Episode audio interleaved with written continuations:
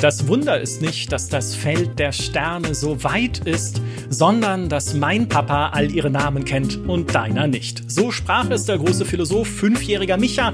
Und das sollte eigentlich auch am Anfang aller Trailer zu Starfield eingeblendet werden. Aber irgendwie gab es da seitens Bethesda ein Missverständnis. Und das will mir so gar nicht in den Kopf, denn Raumschiffe, Reisen zu den Sternen, das All, das ist doch alles Firlefanz. Wir alle wissen, wenn Starfield eines ist, dann das Spiel mit den Eltern. Und weil wir Weihnachten haben, das Fest der Familie und des Streitens darüber, wer wen schon immer ein bisschen enttäuscht hat, haben wir uns gedacht, reden wir doch auch über Eltern, genauer gesagt darüber, wie Eltern Spiele besser machen können. Also Elternfiguren in Spielen, nicht eure realen Eltern. es ist mir eine große Freude dafür, meine Co-Moderatorin begrüßen zu dürfen, die zufälligerweise im echten Leben auch Eltern hat, wie ich. Verrückt. Hallo, Geraldine. Hallo, und das ist der Grund, warum ich heute hier sitze. Ich kann aus erster Hand berichten, wie es ist, Eltern zu haben. In echt, ja. wie in Starfield. Ja, und dabei sehen deine auch noch ganz anders aus als meine. Es ist, es ist total abgefahren. Auch ähm, in echt wie in Starfield sehen unsere ja. Eltern sich nicht besonders ähnlich. Naja, in Starfield sehen sie sich schon relativ ähnlich, weil so viel Varianz ist nicht. Es ändern sich die Gesichtszüge ein bisschen, aber sonst der Rest ist ja also schon relativ gleich, finde ich. Ähm, wir werden in diesem Podcast über mehrere Spiele sprechen, in denen Eltern vorkommen. Entweder weil wir als Spielfigur Eltern haben oder weil wir selber eine Elternfigur spielen. Wir werden vor allem sehr intensiv über eine Serie sprechen und das ist Dragon Age, insbesondere die älteren Dragon Age Spiele und es kann sein, dass wir oder es kann nicht nur sein, es wird so sein, dass wir dabei auch Details über die Story verraten und den ein oder anderen Story Twist. Deshalb werden wir das als Kapitelmarken markieren, damit ihr den Dragon Age Teil, wenn ihr das irgendwie noch spielen wollt oder hofft, dass es noch mal ein Remaster oder Remake geben wird.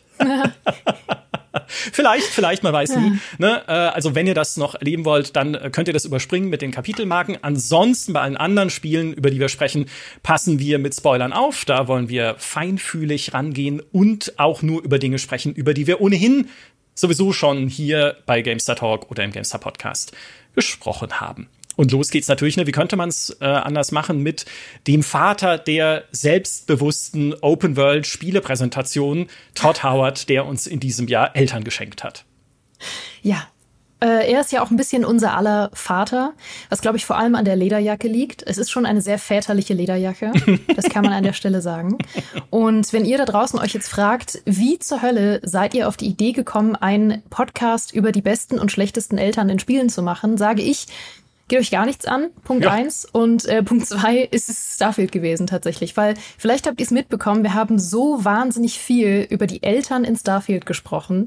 Äh, mehr als über jeden anderen Aspekt in Starfield. Und so rückwirkend ist es, glaube ich, auch der einzige Aspekt, der wirklich, wirklich positiv hängen geblieben ist und von dem wir sagen, mein Gott, das braucht's einfach in jedem Spiel.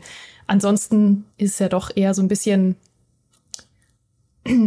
ja, naja, Starfield ist, glaube ich, ein Spiel, von dem wir uns mehr erhofft hätten, dass es uns überrascht ja. oder auch mal wirklich staunen lässt. Und das tut es nur sehr selten. Es ist halt sehr viel gefüllt mit okayen Sachen. Ja, es gibt auch ein paar Überraschungen, es gibt ein paar coole kleine Geschichten. Wie war das nochmal? Du warst Sekretärin auf dem Mars oder sowas, Assistentin der Geschäftsleitung auf dem Mars. Ne, also das Richtig. steckt schon irgendwo drin. Aber tatsächlich das das Unerwartetste und den meisten Plauderstoff, das haben wir selber gemerkt, als wir in diesem Jahr über Starfield geredet haben, haben uns die Eltern beschert. Nicht nur, weil sie einfach da sind, sondern weil Bethesda sie ja auch durch das Spiel durchzieht. Also äh, vom ersten mm. Besuch bei den Eltern bis zum Wiedertreffen an den unmöglichsten Orten ist es immer wieder einfach nett zu sehen, hä, Moment, die Typen sind hier, was soll das denn jetzt? Wie im echten Leben auch, wenn man seine Eltern irgendwo treffen würde. Ne, stellt euch Richtig. vor, ihr geht raus, ne, ihr geht irgendwie eine Zeitung kaufen, morgens rüber, rüber in, okay, wer kauft noch Zeitungen, blödes Beispiel jetzt, aber ihr geht irgendwie Drogen kaufen draußen auf der Straße ähm, und da stehen eure Eltern. Und verkaufen Drogen. Ja, und es gibt ja die Szene in Starfield, wo man in diesen Nachtclub geht, äh, wo ja. auch unter anderem äh, Drogen konsumiert werden. Und dann hörst du schon, wenn du zur Tür reinkommst, oh nee, ist er das oder ist sie das, ne, wenn man eine Tochter spielt? Äh, lass mal, äh, lass mal so tun, als würden wir sie nicht sehen. Ja, und dreh dich nicht um, sei, sei nicht zu auffällig. Ist einfach still. Ja, oh nee. Oh, oh, hallo, du bist es. Und dann stehen da deine Eltern auf der Tanzfläche und ähm, ja, sind irgendwie in diesem Nachtclub irgendwo auf diesem Cyberpunk-Planeten auf Neon und dann kannst du sie äh, peinlich berührt ansprechen. Das ist großartig. Ja. Und es gibt so schöne Varianten von diesem Dialog. Ähm, und man muss ja dazu sagen, für alle, die unser Starfield-Tagebuch, unser mm, aus mehreren Folgen bestehendes Starfield-Tagebuch gehört haben, die kennen die Geschichte schon. Aber wie es passiert ist, ist eigentlich göttlich, weil ich glaube, du hattest das in einer der ersten Folgen von unserem Tagebuch, wo wir uns von unseren Erlebnissen erzählt haben, aus Spaß gesagt, ja, ja Mensch, das wäre witzig, wenn die plötzlich in diesem Nachtclub auf diesem Cyberpunk-Planeten stehen. Und ich dachte mir, als ich nach Hause bin, so, hm, das wäre eigentlich witzig, oder? Bin in diesen Nachtclub gelaufen und habe dieses Erlebnis gehabt und dachte, mein Gott, es kann nicht mehr schöner werden. Ich habe mich so gefreut auf den Tag, an dem ich dir das erzählen kann. On camera äh, kann man jetzt noch mal nachgucken. Und äh, es, es gibt so wunderschöne Varianten, wie sich dieses Gespräch entwickeln kann, weil äh, dein Vater dich dann, glaube ich, auch fragt, ja, äh, wir wollten halt, ne, wir sind ja jetzt brentet, wir wollten ein bisschen mal was erleben und so, aber was machst du hier? Und man hat entweder die Möglichkeit zu sagen, im Gegensatz zu euch beiden bin ich beruflich hier, oder man kann ja. sagen, naja, ich bin hier, um mal richtig die Sau rauszulassen. Ja, und dann kannst du deine Mutter fragen, ob sie vorhat, noch Drogen auszuprobieren, und sie sagt, wahrscheinlich nicht. Was ja. heißt denn wahrscheinlich nicht, Mama? Was heißt das denn? Finger weg ja. von Drogen, ja, Mutter. Also es, es ist großartig und es ist ja nur eigentlich eine, eine Kleinigkeit. Aus dieser ganzen Elternkiste entsteht ja keine tiefere Story oder es ist auch nicht verwoben irgendwie mit der Hauptgeschichte von Starfield oder überhaupt mit irgendwas anderem in Starfield. Aber allein diese kleinen Dialoge, die du mit ihnen führen kannst, auch wenn dein Vater dir erzählt, ja, er ist jetzt in Rente, er war an der Universität Professor oder hat da gelehrt auf jeden Fall und jetzt kann er endlich äh, die seine, seinen Ruhestand genießen, dann kannst du ja auch zu ihm sagen, ja, ich fand schon immer, du hast zu wenig aus dir gemacht, Vater. Du warst schon immer eine Enttäuschung für mich, Vater. Ja. Mm. Ähm, und, so, und, und sowas. Ähm, oder irgendwie, dass du sagen kannst, äh, wenn deine Mutter dich fragt, was jede Mutter in so gut wie jedem Videospiel macht, ob du schon jemanden gefunden hast, ob es da jemanden gibt für mm. dich in deinem Leben, kannst du sagen, ja, ich habe jemanden kennengelernt. Es ist ein Roboter. und wie großartig. Ich habe natürlich all diese Deppenantworten führen zu nichts. Ja, also führt jetzt auch nichts zu, zu nichts weiterem. Aber es ist halt diese, eine, eine wundervolle zusätzliche Prise Rollenspiel, die da mitschwingt, immer wenn man die Eltern sieht. Ja, eine gewaltige Prise sogar. Also ich meine, es hat ja, wie du völlig richtig sagst, fast keinen mechanischen Hintergrund. Ich meine, minimal, weil du äh, an deine Eltern halt regelmäßig Geld zahlen musst und äh, dafür kriegst du ab und zu Sachen von ihnen. Also dein Vater schenkt dir zum Beispiel äh, eine Waffe oder später sogar ein Raumschiff. Ähm, das heißt, du kriegst Sachen im Gegenzug und du hast natürlich von Anfang an äh, auch einen Ort, wo du schlafen kannst, was aber eigentlich gar nicht so viel bringt, weil der Ort ist wirklich gefühlt drei Meter von dem Hauptquartier äh, von Constellation entfernt, wo du auch schlafen kannst. Also das bringt nicht wirklich viel, äh, zumal Schlafen in, ähm, in Starfield jetzt auch weniger relevant ist als vielleicht in anderen Bethesda-Spielen. Deswegen, äh, ja, es hat mechanisch fast keinen Hintergrund, aber es ist wirklich genau das, was ich mir immer erträumt habe, weil ich bin ja ein extrem großer Roleplayer, also wirklich äh, Rollenspieler im eigentlichen Sinne, was vor allem Bethesda-Spiele angeht. Und so viele Möglichkeiten gibt's da manchmal gar nicht. Und deswegen muss man sich immer sehr, sehr viel selber denken. Und ich weiß noch, mhm. als ich das erste Mal in, ähm, als ich erste Mal Oblivion gespielt habe, da habe ich ja auch einen Charakter gehabt, den ich mir sehr viel tiefer eigentlich geschrieben habe, als er im Spiel wirklich ausspielbar ist und äh, hatte auch eine ganze Vorgeschichte für die geschrieben und so und äh, unter anderem, dass sie einen äh, Bruder hat und habe mir dann immer so vorgestellt, dass äh, eins von diesen Gräbern, was im Tempelbezirk, äh, da gibt's doch dieses, ja, jetzt wird's ein bisschen, aber es gibt doch diese Gräber im Tempelbezirk in Oblivion, ja, ja, ja. Äh, also beziehungsweise nicht in Oblivion, das hat keinen Tempelbezirk, aber du weißt, was ich meine. Wie heißt nochmal äh, diese diese diese Parallelwelt, diese Dämonenwelt in Oblivion? Genau, ja.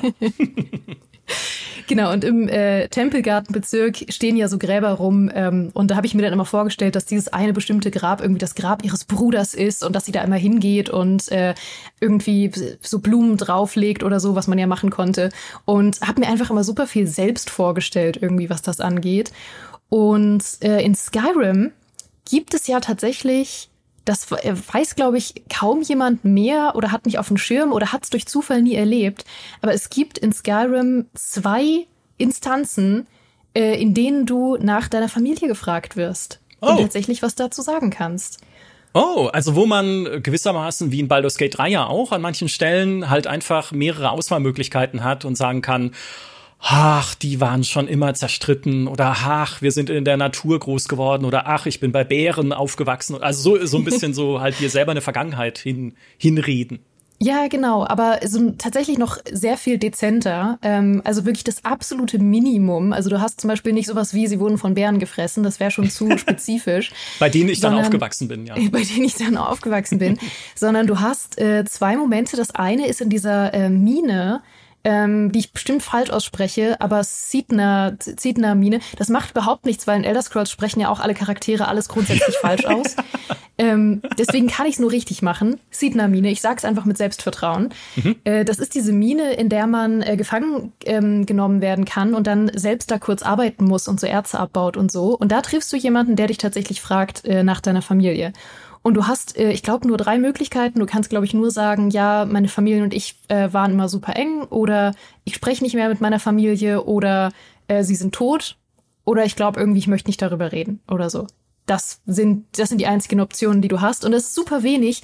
Aber das habe ich nie vergessen, weil es für mich so eine neue Ebene geöffnet hat. Es war so mindblowing für mich, dass mich tatsächlich in Skyrim jemand nach meiner Familie fragt und ich tatsächlich irgendwas über meine Hintergrundgeschichte festlegen kann, was absolut keine Rolle spielt. Aber ja, das war das höchste der Gefühle, was es in Skyrim gab. Ja, weil du in den Spielen halt immer so ein unbeschriebenes Blatt bist. Es gehört ja auch zu ihrem Konzept in allen Bethesda-Spielen. Aber das hast du jetzt halt in, äh, eigentlich in Fallout schon gesehen. Ja, Eltern und überhaupt Familie zu haben, verortet dich halt viel besser in diesem Universum und kann dich halt auch viel besser in dieses Universum einführen. Ich meine, wir erinnern uns alle an den Einstieg von Fallout 3, wo du in diesem Bunker aufwächst und wichtige Stationen deines äh, Heranwachsens äh, durchläufst, von der Geburt selbst über irgendwie, ich krabbel rum und werde von meinem Vater, äh, also werde ich in so ein Krabbel, wie sagt man denn, so ein Krabbelkäfig, darf man Käfig, sagt man das von Kinder? so ein Babykäfig, ja. Ja, genau, Babykäfig, genau, werde ich reingesteckt. Es gab früher wirklich Babykäfige, das habe ich mal gelesen, in ja. New York, die man so an die Fenster montieren konnte und dann das Baby reinsetzen, damit es rausschauen konnte. Das habe ich auch gesehen. Ja, ich ja. meine, klar, wenn man seine Entscheidung bereut hat, ähm, Eltern zu werden, ist das sicher ein gutes also, Gadget. Ich sag mal, ja, äh, war sicher, war sicher eine gute, äh, hat sich aber auch nicht durchgesetzt jetzt weltgeschichtlich gesehen. so zurück zu Fallout, ne? Du durchläufst wichtige Stationen deines Lebens, krabbelst halt irgendwie rum, äh, hast deine Geburtstagsfeier, dein Vater ist mit dabei, weil er Arzt ist in dem Bunker, wo ihr aufwachst und spielt auch später noch eine Rolle in der Story. Das ist aber weniger spannend als die Tatsache, dass von Liam Neeson gesprochen wird. mein Daddy in Fallout 3 in der englischen Version zumindest ist Liam Neeson. Der würde sich quer durch Paris schießen für mich, das weiß ich zumindest aus dem Kino. Also einfach eine coole Art, dich in so ein Universum einzuführen und dir dort mehr, ja, mehr Wurzeln zu geben. Einfach, dass du wirklich das Gefühl hast, ich komme aus dieser Welt, ich verstehe diese Welt, ich ne, hab da jemanden, mit dem sich dann vielleicht auch noch Konflikte bilden, weil Familienkonflikte sind halt auch, es, es ist so, das ist so der menschliche Urkonflikt, weil das ist immer mhm. was, was man als Mensch nachvollziehen kann, egal wie ihr selber zu eurer Familie steht, ne, ob man irgendwie viel Kontakt haben möchte, wenig Kontakt, gar keinen Kontakt, von Bären gefressen, ne, also es gibt ja tausend Varianten, aber dieses äh, grundsätzliche Familie und die Beziehungen darin, das ist sehr intuitiv verständlich. Deswegen nutzen es ja auch natürlich viele Medien, indem sie halt äh, Eltern-Kinder-Konflikte irgendwie einbauen, Ge Konflikte zwischen Geschwistern ähm, und so weiter, weil du direkt als Mensch halt emotional darauf reagierst. Ja, es ist absolut genau das. Ich habe auch viel darüber nachgedacht, was Eltern in Spielen so wahnsinnig faszinierend oder besonders macht. Und ich glaube, ähm, das ist zum einen das, was du sagst, dass einfach jeder Eltern hat oder hatte oder sogar selbst auch ein Elternteil ist und mhm. selbst mhm. äh, vielleicht das Fehlen von Eltern oder die Tatsache, dass man selbst keinen Kontakt zu seinen Eltern hat oder sie nicht kennt oder alle Varianten ähm, sind ein Teil der Identität eines Charakters. Mhm. Und das sind alles Dinge, die absolut jeder nachvollziehen kann, weil absolut jeder Charakter oder 99 Prozent aller Charaktere, die wir in Spielen treffen, eigentlich Eltern haben. Und das wird aber sehr, sehr selten tatsächlich oder viel seltener, als ich mir wünschen würde, äh, als Teil der Story genutzt. Ja. Und gerade bei Charakteren, die man selber spielt, ähm, ist das einfach irgendwie was, ist das so ein gewisser Anker? Also selbst in völlig abstrusen Geschichten. Es gibt so ein, ähm, es gibt irgendwie sowas aus der Erzähltheorie, äh, das ist sowas, das ist im Grunde sowas wie das äh, Vertraute im Unvertrauten ähm, dass wir besonders uns hingezogen fühlen zu Geschichten, die generell erstmal unvertraut und neu sind, aber dass wir darin kleine Details wiedererkennen, die wir selbst nachvollziehen können. Zum Beispiel, wir sind in einer völlig abgespaceden Fantasy-Welt und spielen den Krieger, der absolut weit entfernt ist von dem, was wir sind oder womit wir uns identifizieren können. Aber natürlich haben wir Eltern. Und das ist eben dieser Anker, den man hat in der Geschichte und der einen irgendwie so reinzieht. Ja, genau, statt dass man irgendwie sagen würde, hey, wir werden alle aus, aus riesigen Erbsenschoten geboren oder sowas. Und dann sagen würdest, ah ja, ist, äh, ist auch cool, aber ne? Genau wie du sagst, dieser, dieser Anker, Motive einzubauen, die man aus der echten Welt kennt, sind, das ist wahnsinnig wertvoll für die Geschichte, um einfach sich mehr darin zu involvieren. So intuitiv würde ich auch eher sagen, mach's total abgespaced. Gib mir was, was ich noch nie gesehen habe. Ja, gibt's auch, ja, aber die besseren Geschichten sind trotzdem die, wo man sich selbst oder das, was man aus der realen Welt kennt, zumindest ein bisschen wiederfinden kann. Nicht die mhm. eigene Person, also nicht, dass da jemand rumläuft, der genauso ist wie Micha, das meine ich nicht, aber dass man halt so Motive hat, wie Eltern oder Katzen die alles zerstören. Unter anderem mein Mikrofon. Ich hoffe, heute knistert es nicht. Mein Mikrofon hat die letzten Tage, als wir Aufnahmen gemacht haben, mm. Entschuldigung nochmal nachträglich dafür, hoffentlich ist es jetzt gerade nicht, sonst auch weiterhin Entschuldigung dafür, hat es immer so geknistert, weil ich glaube, dass die Scheißkatze hinten meinen USB-Sticker aus dem Rechner gezogen, äh, also bisschen zumindest, äh, den Stecker aus dem Rechner gezogen hat, dass die Verbindung nicht mehr ordentlich war. Und mm. deshalb die Aufnahme irgendwie manchmal ein bisschen gestört war. Ich sag dir übrigens auch nicht, wenn es äh, knistert, weil ähm, das sorgt ja für die knisternde Atmosphäre, dass du nie weißt, ob am Ende die Aufnahme überhaupt zu gebrauchen ist oder nicht. Au, okay, den, den Wortwitz moderiere ich jetzt einfach mal weg, indem ich sage, wenn wir gerade bei Starfield schon äh, im Weltraum waren. Und äh, eines muss ich vielleicht zu Starfield noch sagen, was die Eltern in Starfield äh, vielleicht einerseits kontrovers macht für manche oder eher unbeliebt, für mich aber jetzt eher sogar angenehm macht, ist, dass sie so undramatisch sind. Ja. Weil Eltern oft eingesetzt werden als äh, äh, Verhandlungsmasse bei Drama und Konflikt, auch in Spielen. Ja. Ne, dann sind halt deine Eltern gestorben und du willst sie rächen. Ne, da ist das Dorf, in dem du aufgewachsen bist, wurde überfallen und sie wurden alle niedergemacht von Bären. Und, ne, und dann, äh, komisch, das ist auch ein wiederkehrendes Motiv, ja, auf, mit ja. dem ich mich gut einfach in so Geschichten reinfinden kann. Von Bären Bär gefressen. ja.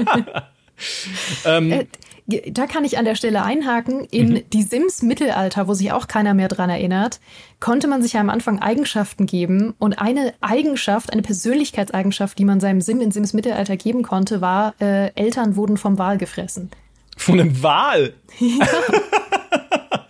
ah ja, okay, boah, da die Odds, ne? ja, aber auch passiert. Ne? Es, es kann ja. alles passieren. So, und ähm, wo war ich jetzt? Ach so, genau, also das ist immer die, die Eltern quasi oder auch Verlust der Eltern, was ja auch etwas ist, was uns alle früher oder später wahrscheinlich ereilt. So wir unsere Eltern kennen, verlieren wir sie auch irgendwann. Das ist natürlich ein wahnsinnig starkes Motiv und auch ein starker Motivator für eine Geschichte, die dann auch einen Gegenspieler braucht. Und das sind ja die meisten Geschichten in, sagen wir zumindest den, den A, Double A, Triple A spielen, ne, wo du sagst, okay, es muss halt irgendwie eine Bedrohungskulisse aufgebaut werden, es muss irgendwas geben, gegen das man kämpft. Also sind die Eltern eines gewaltsamen Todes gestorben und du musst besiegen, was auch immer dahinter steckt. Ne? Und im echten Leben ist das meistens nicht so. Da gibt's natürliche Todesursachen, da gibt's äh, Krankheiten, aber die geben halt einfach keinen guten Gegner ab in Spielen. Gibt trotzdem Indie-Games, die das machen, ne? wo natürlich dann irgendwie die Trauer selbst dein Gegner ist oder wo äh, das bisschen anders thematisiert wird. Aber ich sag mal so, in den klassischen konfliktbasierten Videospielen kann dann halt dieser Tod der Eltern einfach nur der Kickoff sein für eine Story. Und Starfield macht das aber nicht Mhm. Also nicht nur, weil die Eltern halt optional sind, du musst diesen Trade ja nicht wählen, was ich eigentlich einen cleveren Kniff finde, auch wenn man sagt, ich habe keinen Bock auf Eltern, ich habe im echten Leben schon genug Eltern, ich brauche nicht noch welche im Spiel. Easy, ja, nimm's halt nicht. Ähm, nicht nur deshalb, sondern weil die Eltern halt auch einfach, sie sind so casual. Sie sind, sie sind fröhlich, sie sind nie so richtig traurig. Ich habe vorhin mal wieder das Spiel angemacht, habe Granaten in ihre Wohnung geschmissen. Sie sitzen einfach da und reden übers Fernsehprogramm hey, welchen Film schauen wir denn heute Abend? Ja, den und den. Nee, auf den habe ich keinen Bock. Ja, dann mach du halt mal einen Vorschlag. Ne, auch diese kleinen Streitereien natürlich, äh, die sie dann miteinander haben. Aber es ist alles, es ist alles nett. Sie sterben nicht, sie sind nicht in Gefahr. Sie nerven natürlich, wenn sie an deinem ersten Arbeitstag da rumstehen. Aber es ist Es sind undramatische Eltern. Ich finde, undramatische Eltern sind eine, eine Errungenschaft für Videospiele. Auf jeden Fall. Und äh, peinliche Eltern. Also mir war das äh, ja. äh, unglaublich unangenehm, als meine Starfield-Eltern plötzlich an meinem ersten Arbeitstag äh, in meiner neuen Firma aufgetaucht sind bei Constellation und äh, meine ganzen neuen Kollegen vollgequatscht haben und äh, meine potenziellen Love Interests. Und ich meine, ich habe niemanden von denen geromanced, weil es sind alles Kartoffelgesichter, aber ich hätte, ich hätte können. Und es ist einfach unangenehm, wenn meine Eltern da am ersten Tag stehen und die ganze Zeit sagen, ach wie süß, oh, ihr seid die neuen Kollegen von meiner Tochter, das ist ja voll schön. Ach Mensch, ja, wir sind, ich bin der Papa. Soll ich mal vorbeikommen und Kekse backen? Und naja, furchtbar unangenehm, aber auch auf eine schöne Art. Mir war ja, das äh, grauenhaft unangenehm und deswegen ist es ein schöner Moment gewesen. Ja, stell dir vor, das passiert einfach in der Redaktion. Du kommst Möchte zu GameStar, dann sind deine Eltern da und sagen, ach, wir haben schon mit all deinen Kolleginnen und Kollegen über dich gesprochen, wie du warst als Kind, über all deine peinlichen Dinge, die dir im Leben passiert sind. Gar nichts übrigens. Ich war extrem cool als Kind. Ah, okay, ist natürlich äh, korrekt. Ja. Äh, ich, ich notiere mir hier nur äh, kurz, wen ich nachher anrufen müsste. ich bin unverwundbar, was das angeht. Ich bin äh, einfach extrem cool schon immer gewesen. Ja, du saßt einfach nur da und hast, hast so coole Sprüche gemacht als Kind. Ja. ja. Ich meine, es gibt sehr viele Fotos von mir als Kind mit Sonnenbrille. Wundervoll. Ich finde ein, äh, ein Spiel, wenn wir schon im Weltraum sind, mit Starfield, ein Spiel, was äh, wahnsinnig viel Potenzial in dieser Hinsicht leider aus der Luftschleuse geschmissen hat, äh, ist Mass Effect. Ist überhaupt die gesamte Mass Effect Trilogie. Denn im Mass Effect kannst du ja am Anfang, du hast drei Möglichkeiten, deine Vergangenheit zu bestimmen. Das eine ist Kolonist. Ja, schade. Wenn du Kolonist bist, ja, dann weißt du, dann wurden deine Eltern von Sklavenhändlern umgebracht. Hm. Okay, die zweite, äh, die zweite Vergangenheit ist, du bist auf der Erde aufgewachsen. Ja, schade. Du bist leider als Weise aufgewachsen, weil deine Eltern hast du nie gekannt. Also auch wieder keine Eltern. Nur die dritte Option hat überhaupt, ist überhaupt eine Elternoption, das ist der Spacer-Background, wo äh, es darum geht, dass beide deiner Elternteile im Militär waren und deine Mutter ist es immer noch. Sie ist Captain sogar auf ihrem eigenen Schiff. In Mass Effect 2 hat sie eine Beförderung zur Admiralin abgelehnt, weil sie stattdessen dich ehren wollte, weil sie glaubt, du bist tot, bist ja dann doch nicht, kriegst auch eine E-Mail von ihr, wie du lebst noch. Ähm, weil sie dich ehren wollte, indem sie sagt, ich bleibe lieber Captain, weil das hätte mein Sohn oder meine Tochter Commander Shepard so gewollt. Keine Ahnung. Ja.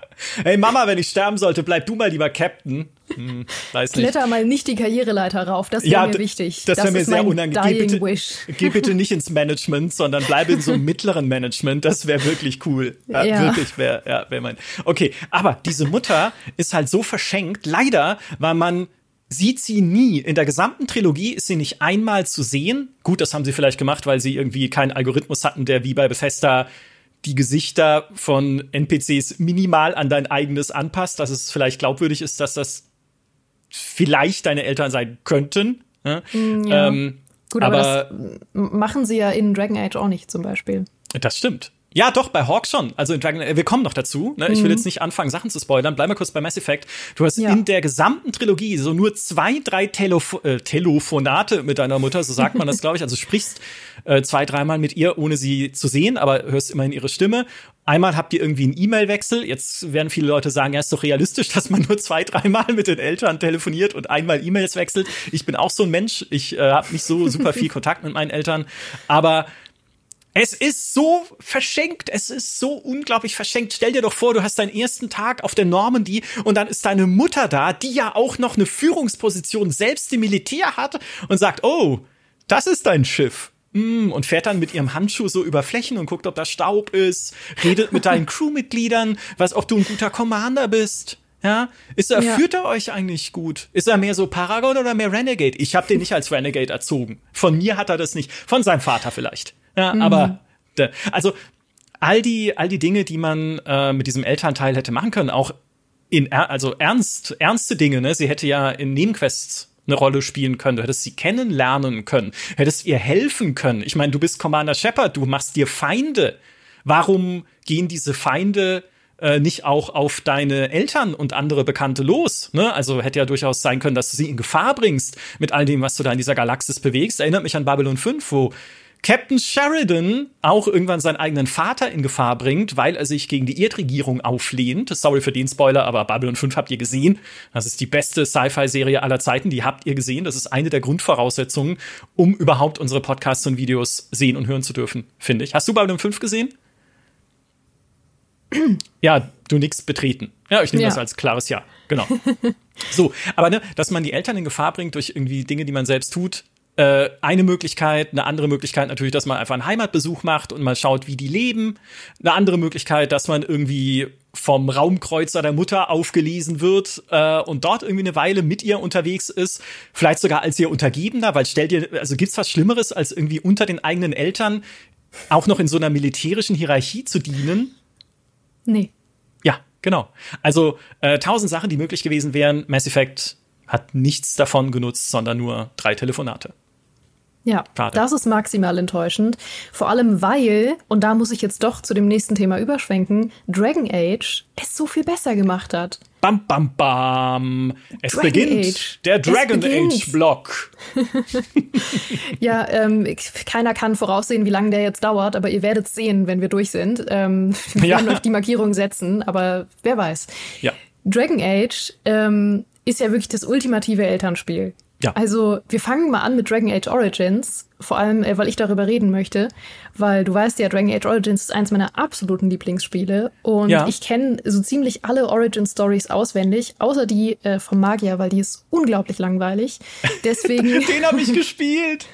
Den habe ich gespielt und sie ist so unglaublich langweilig, ja. Sie ist die einzige, so die ich wirklich selbst kenne. Ich kenne auch die anderen so ein bisschen, aber das ist diejenige, die ich genommen habe. Okay, cool, ich bin raus. Ja, ich war ja. kein cooles Kind, wie du jetzt schon merkst. Ne? Ich war, ich war, meine Eltern, ich war, von mir gibt's keine Fotos, weil immer, es war immer peinlich, was ich gerade gemacht habe. Oh mein Gott, unser Baby spielt die, die menschliche Magier-Origin-Geschichte in Dragon Age Origins. Mach mal lieber oh, kein Foto. Gott. Hm. Ja. An der Stelle blenden wir jetzt wahlweise Fotos von uns ein, wie wir extrem cool oder extrem uncool sind. Ja, stellt euch einfach vor. Ja, ja. stellt euch Vielleicht malen wir es auch in MS Paint oder so.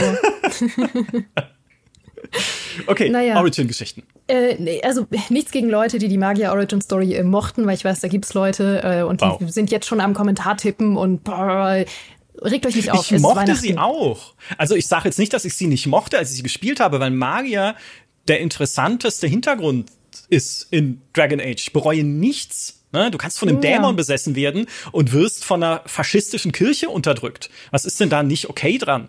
Also, das uh. ist, das ist ja, aber die Origin-Geschichte an sich war jetzt wirklich nicht die allerknalligste. Ja, ich meine, du hast schon eine interessante Verknüpfung zu der Hauptstory im Vergleich zu den anderen.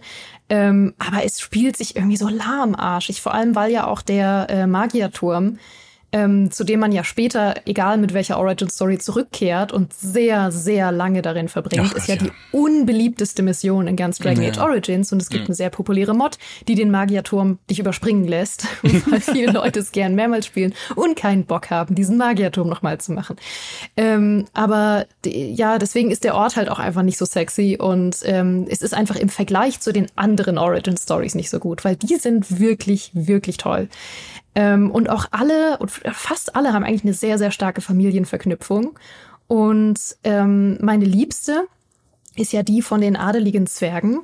Die mhm. ist tatsächlich sehr, sehr tief. Ähm, und ich fasse jetzt mal nur grob zusammen, weil man muss es selbst erlebt haben. Aber es geht ja im Grunde darum, dass man in dieser, ähm, ja, in diesem, in dieser eigenen äh, Zwergenherrschaft, die unter der Erde stattfindet, die ja wenig mit der Politik über der Erde zu tun hat, die machen ja da so ein bisschen ihr eigenes Ding.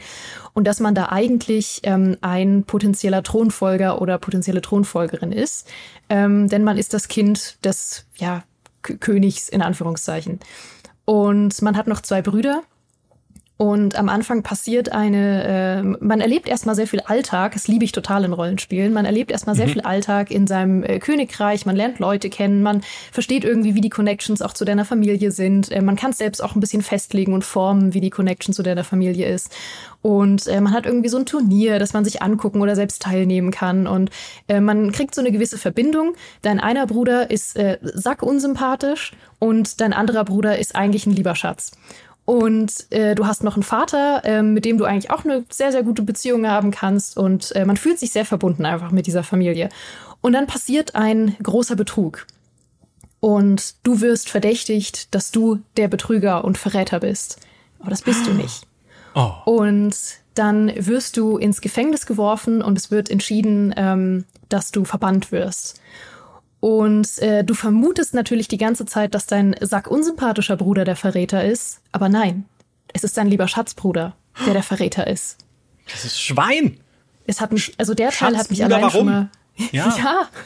Schatzbruder, why? Ja. Und das hat mich schon mal fertig gemacht. Und dann äh, ist halt die Sache, dass dein Vater selbst entscheiden muss, dass du verbannt wirst und das eine total tragische Situation ist. Und du denkst die ganze Zeit, scheiße, mein Vater hält mich für einen Landesverräter. Mein Vater ähm, wird, wir werden uns nie wiedersehen und er wird immer in dem Glauben sein, dass ich quasi unser Volk verraten habe. Und das hat mir das Herz gebrochen. Und ich dachte, es kann nicht schlimmer kommen. Aber dann gibt es irgendwann, wenn du schon eine ganze Weile gespielt hast, einen Moment, ähm, da bekommst du einen Brief zugestellt von jemandem, äh, mit dem du früher dort gelebt hast. Und der erzählt dir, dass dein Vater verstorben ist, kurz nachdem du fortgegangen bist und äh, dass er vermutlich an gebrochenem Herzen gestorben ist, weil er nicht damit leben konnte, sein eigenes Kind verbannt zu haben. Und dann ist es äh, ein Brief deines Vaters und du liest diesen Brief und in dem Brief steht, dass dein Vater immer wusste, dass du unschuldig bist, aber dass er die Entscheidung treffen musste aus politischen Gründen und dass er sich das niemals wird verzeihen können. Und äh, ja, dann ist er an gebrochenem Herzen gestorben. Und ich habe wirklich real life geweint, als ich diesen Brief gelesen habe. Das hat mich wirklich fertig gemacht. Boah, ich wäre wütend. Ich würde da hingehen und sagen, okay, Zwerge, Tag der Abrechnung. Mhm. Ja, Schatzbruder. Jetzt liegt's aufs Maul. Ja. ja, also das ja. ist zum Beispiel eine meiner äh, liebsten Stories auf jeden Fall. Ähm, ja, die, das ist fan fantastisch. Ja, also, sie hat einfach eine sehr, sehr starke Familienverknüpfung. Ja, definitiv, natürlich. Und wie die, die Geschichte ist ja gerade dadurch stärker, dass sie mit einer Familie verbunden ist. Wenn das einfach nur der König wäre, äh, unrelated, ja, ja. Äh, König 17 irgendwie.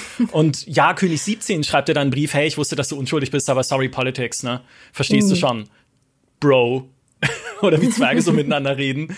Äh, Digger, äh, müssten sie sagen, weil to dig ist ja graben und Zwerge graben gerne, deswegen ist oh. Digger ja der Gräber. So, jetzt habt ihr wieder was gelernt. So, mein aber, Gott. oder? Smart, ähm, ja. Ja, Wahnsinn. Äh, äh, jetzt wollt, weiß ich nicht mehr, was ich sagen wollte. Ach so, genau. Aber dadurch, dass es dein Vater ist, gewinnt es ja noch mal eine ganz andere Dimension, dass es sein eigenes Kind verstößt, hm. äh, wissentlich auch noch, äh, dass das eigentlich gar nicht gerecht ist. Ähm, ja, da nagt's aber am Herzen, möchte ich sagen. Ja. Während, ne, wenn das, wenn das nicht dein Vater wäre, würdest du halt einfach sagen, ja, ist halt ein Depp. Ja. Ne? Aber Ist er nicht.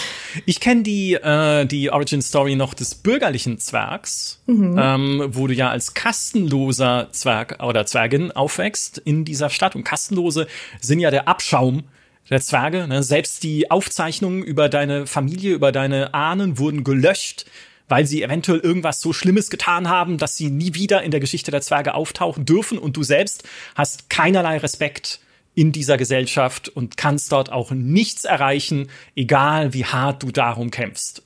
Es sei denn, du wirst ein Verbrecher. Und das macht deine Schwester, die arbeitet für das Verbrechersyndikat, für die Charta bei den Zwergen, ähm, um sich da durchzuschlagen. Äh, du hast eine Mutter, die äh, so die möchte fast sagen, klassisch missbräuchlich, vulgäre, alkoholkranke Mutter ist, die sich da irgendwie ihren Moselbeerenwein oder wie es nochmal heißt, in Dragon Age äh, reinkippt und dich völlig verachtet. Also auch völlig aufgegeben hat, so ihr ganzes Leben, die du auch später wieder treffen kannst. Und sie ist immer noch arschig, diese Mutter. Buh-Mutter, ja, aber äh, so ist sie halt. Ähm, und äh, auch das, ne, ja, das ist halt ein Dark Fantasy Setting, natürlich Dragon Age, deswegen da ist mhm. nichts mit so heile Welteltern wie in Starfield. Auch da, ne, du hast direkt eine andere Verwurzelung da. Du weißt sofort, okay, meine Familie ist nichts wert in dieser Zwergenwelt. Ich bin vielleicht dann was wert, wenn ich für den Arschteil der Zwerge arbeite, die halt Verbrecher sind oder zumindest so ein Syndikat bilden. So, wenn du aber wiederkommst, dann hat deine Schwester und jetzt wird's spannend, weil das ist die Verknüpfung zu deiner Origin Story. Dann mhm. hat deine Schwester inzwischen ein Kind bekommen, einen Sohn bekommen, mit einem der Anwärter auf den Zwergenthron. Weil auch hier mhm. ist der König gestorben. Und das ist, ist das einer deiner Brüder dann? Oder ist es auf jeden Fall jemand, der eigentlich, glaube ich, nicht sehr sympathisch ist, den man aber hier natürlich schon automatisch unterstützen, ja, fast muss. Ne? Es gibt zwei Leute, die sich um diese Thronfolge prügeln und den Anwärter, der ein Kind mit meiner Schwester hat, unterstütze ich natürlich eher, um einfach für meine Familie da zu sein und für den Fortbestand meiner Familie zu sorgen, dass es denen möglichst gut geht, als vielleicht den Herausforderer. Und jetzt musst du mir sagen, warum dieser Vater meiner, meines Neffen in dem Fall äh, eigentlich nicht so toll ist. ähm, du, dafür bin ich immer da, um deine potenzielle Familie und angeheiratete Familie schlecht zu reden. Das machst du auch im echten Leben immer. ja, da kann man mich auch für buchen, für Kindergeburtstage. ähm, nee, ich bin, ich habe tatsächlich die bürgerliche Zwergengeschichte nie so weit gespielt. Ich kenne auch nur die Origin Story, aber ich habe sie nie so weit gespielt, dass man zurückkehrt. Ähm, mhm. Deswegen weiß ich nicht sicher, ob das der Bruder ist. Aber wir gehen jetzt mal davon aus, weil im Zweifel gegen den Angeklagten.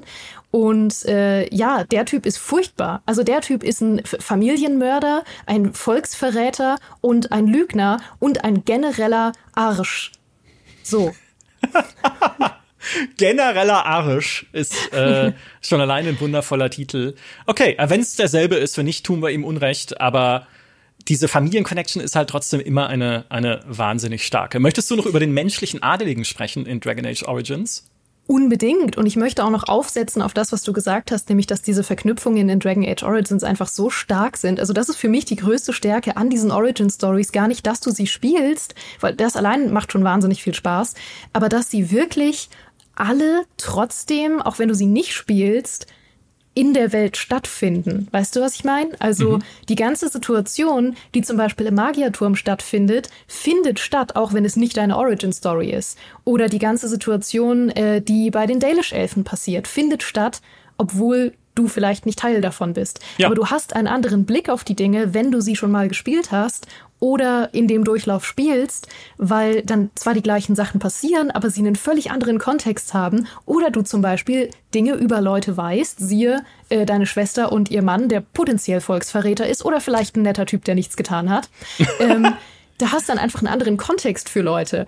Und das ist zum Beispiel, die kann ich noch kurz einsqueezen, bevor ich äh, menschliche Adelige erzähle, nämlich auch die Stadtelfen-Story ganz, ganz toll, mhm. weil die Origin Story ist ja, dass du in, äh, ja, in dem äh, Gesindeviertel aufwächst, weil Elfen ja in der Welt von Dragon Age äh, eben nicht diese übersinnlich tollen Wesen sind, sondern die, die unterdrückt werden und in diesen Gesindevierteln leben. Und du lebst selber dort, hast dort auch äh, deinen Vater und du hattest auch eine Mutter, die aber ähm, irgendwann verstorben ist. Aber du erfährst auch relativ viel über sie tatsächlich in diesem kurzen Origin-Abschnitt und erfährst mhm. sehr viel darüber, wer sie war und was sie so ausgemacht hat ähm, und was sie dir auch beigebracht und mitgegeben hat. Und dein Vater ist auch eigentlich ein netter Typ und so, aber du wirst, ähm, äh, ja gut, ich will es ein bisschen netter ausdrücken, ähm, nicht ganz freiwillig verheiratet. ja, ja. ja. ja. Es mhm. ist eine, eine äh, arrangierte Ehe, äh, die du da am Anfang ähm, miterlebst und du und dein äh, Cousin, ihr werdet quasi in einer Doppelhochzeit, also nicht miteinander, um Gottes Willen, in einer Doppelhochzeit mit jeweils anderen Leuten verheiratet. Und ähm, genau, du kannst halt, ist auch sehr lustig, du kannst wieder typisch Dragon Age Origin am Anfang halt viel darüber festlegen, ob das was ist, was du gern möchtest, ob du dich darüber freust vielleicht sogar oder ob das was ist, was du überhaupt nicht machen willst und so. Alles sehr, sehr ähm, spannend und dann passiert ja wieder ein großes Drama und du hast eine, ähm, sag ich mal, relativ große Entscheidung schon am Anfang, die du treffen kannst, wie du dich in dieser Situation verhältst. Ähm, da will ich jetzt nicht so tief einsteigen, aber da äh, kommen ja Menschen und überfallen dein, dein Viertel. Mhm. Und äh, du hast die Möglichkeit, eben auf eine bestimmte Art und Weise darauf zu reagieren. Und es ist nicht ganz eindeutig, was davon die bessere Wahl ist. Ähm, es ist so ein bisschen eine Grauzone. Und wenn du dich eben für eine Entscheidung äh, entscheidest, hm, dann äh, kommst du irgendwann zurück in dieses Gesindeviertel und das ganze Gesindeviertel brennt und ist überfallen worden, deine Familie ist tot und du bist schuld. Und das ist so krass, weil ich meine, das passiert auch, wenn du nicht diese Origin Story hast. Ja. Aber okay. wenn du sie hast, bist du schuld daran. Mhm. Und das ist richtig übel. Ja, das ist übel. Tatsächlich.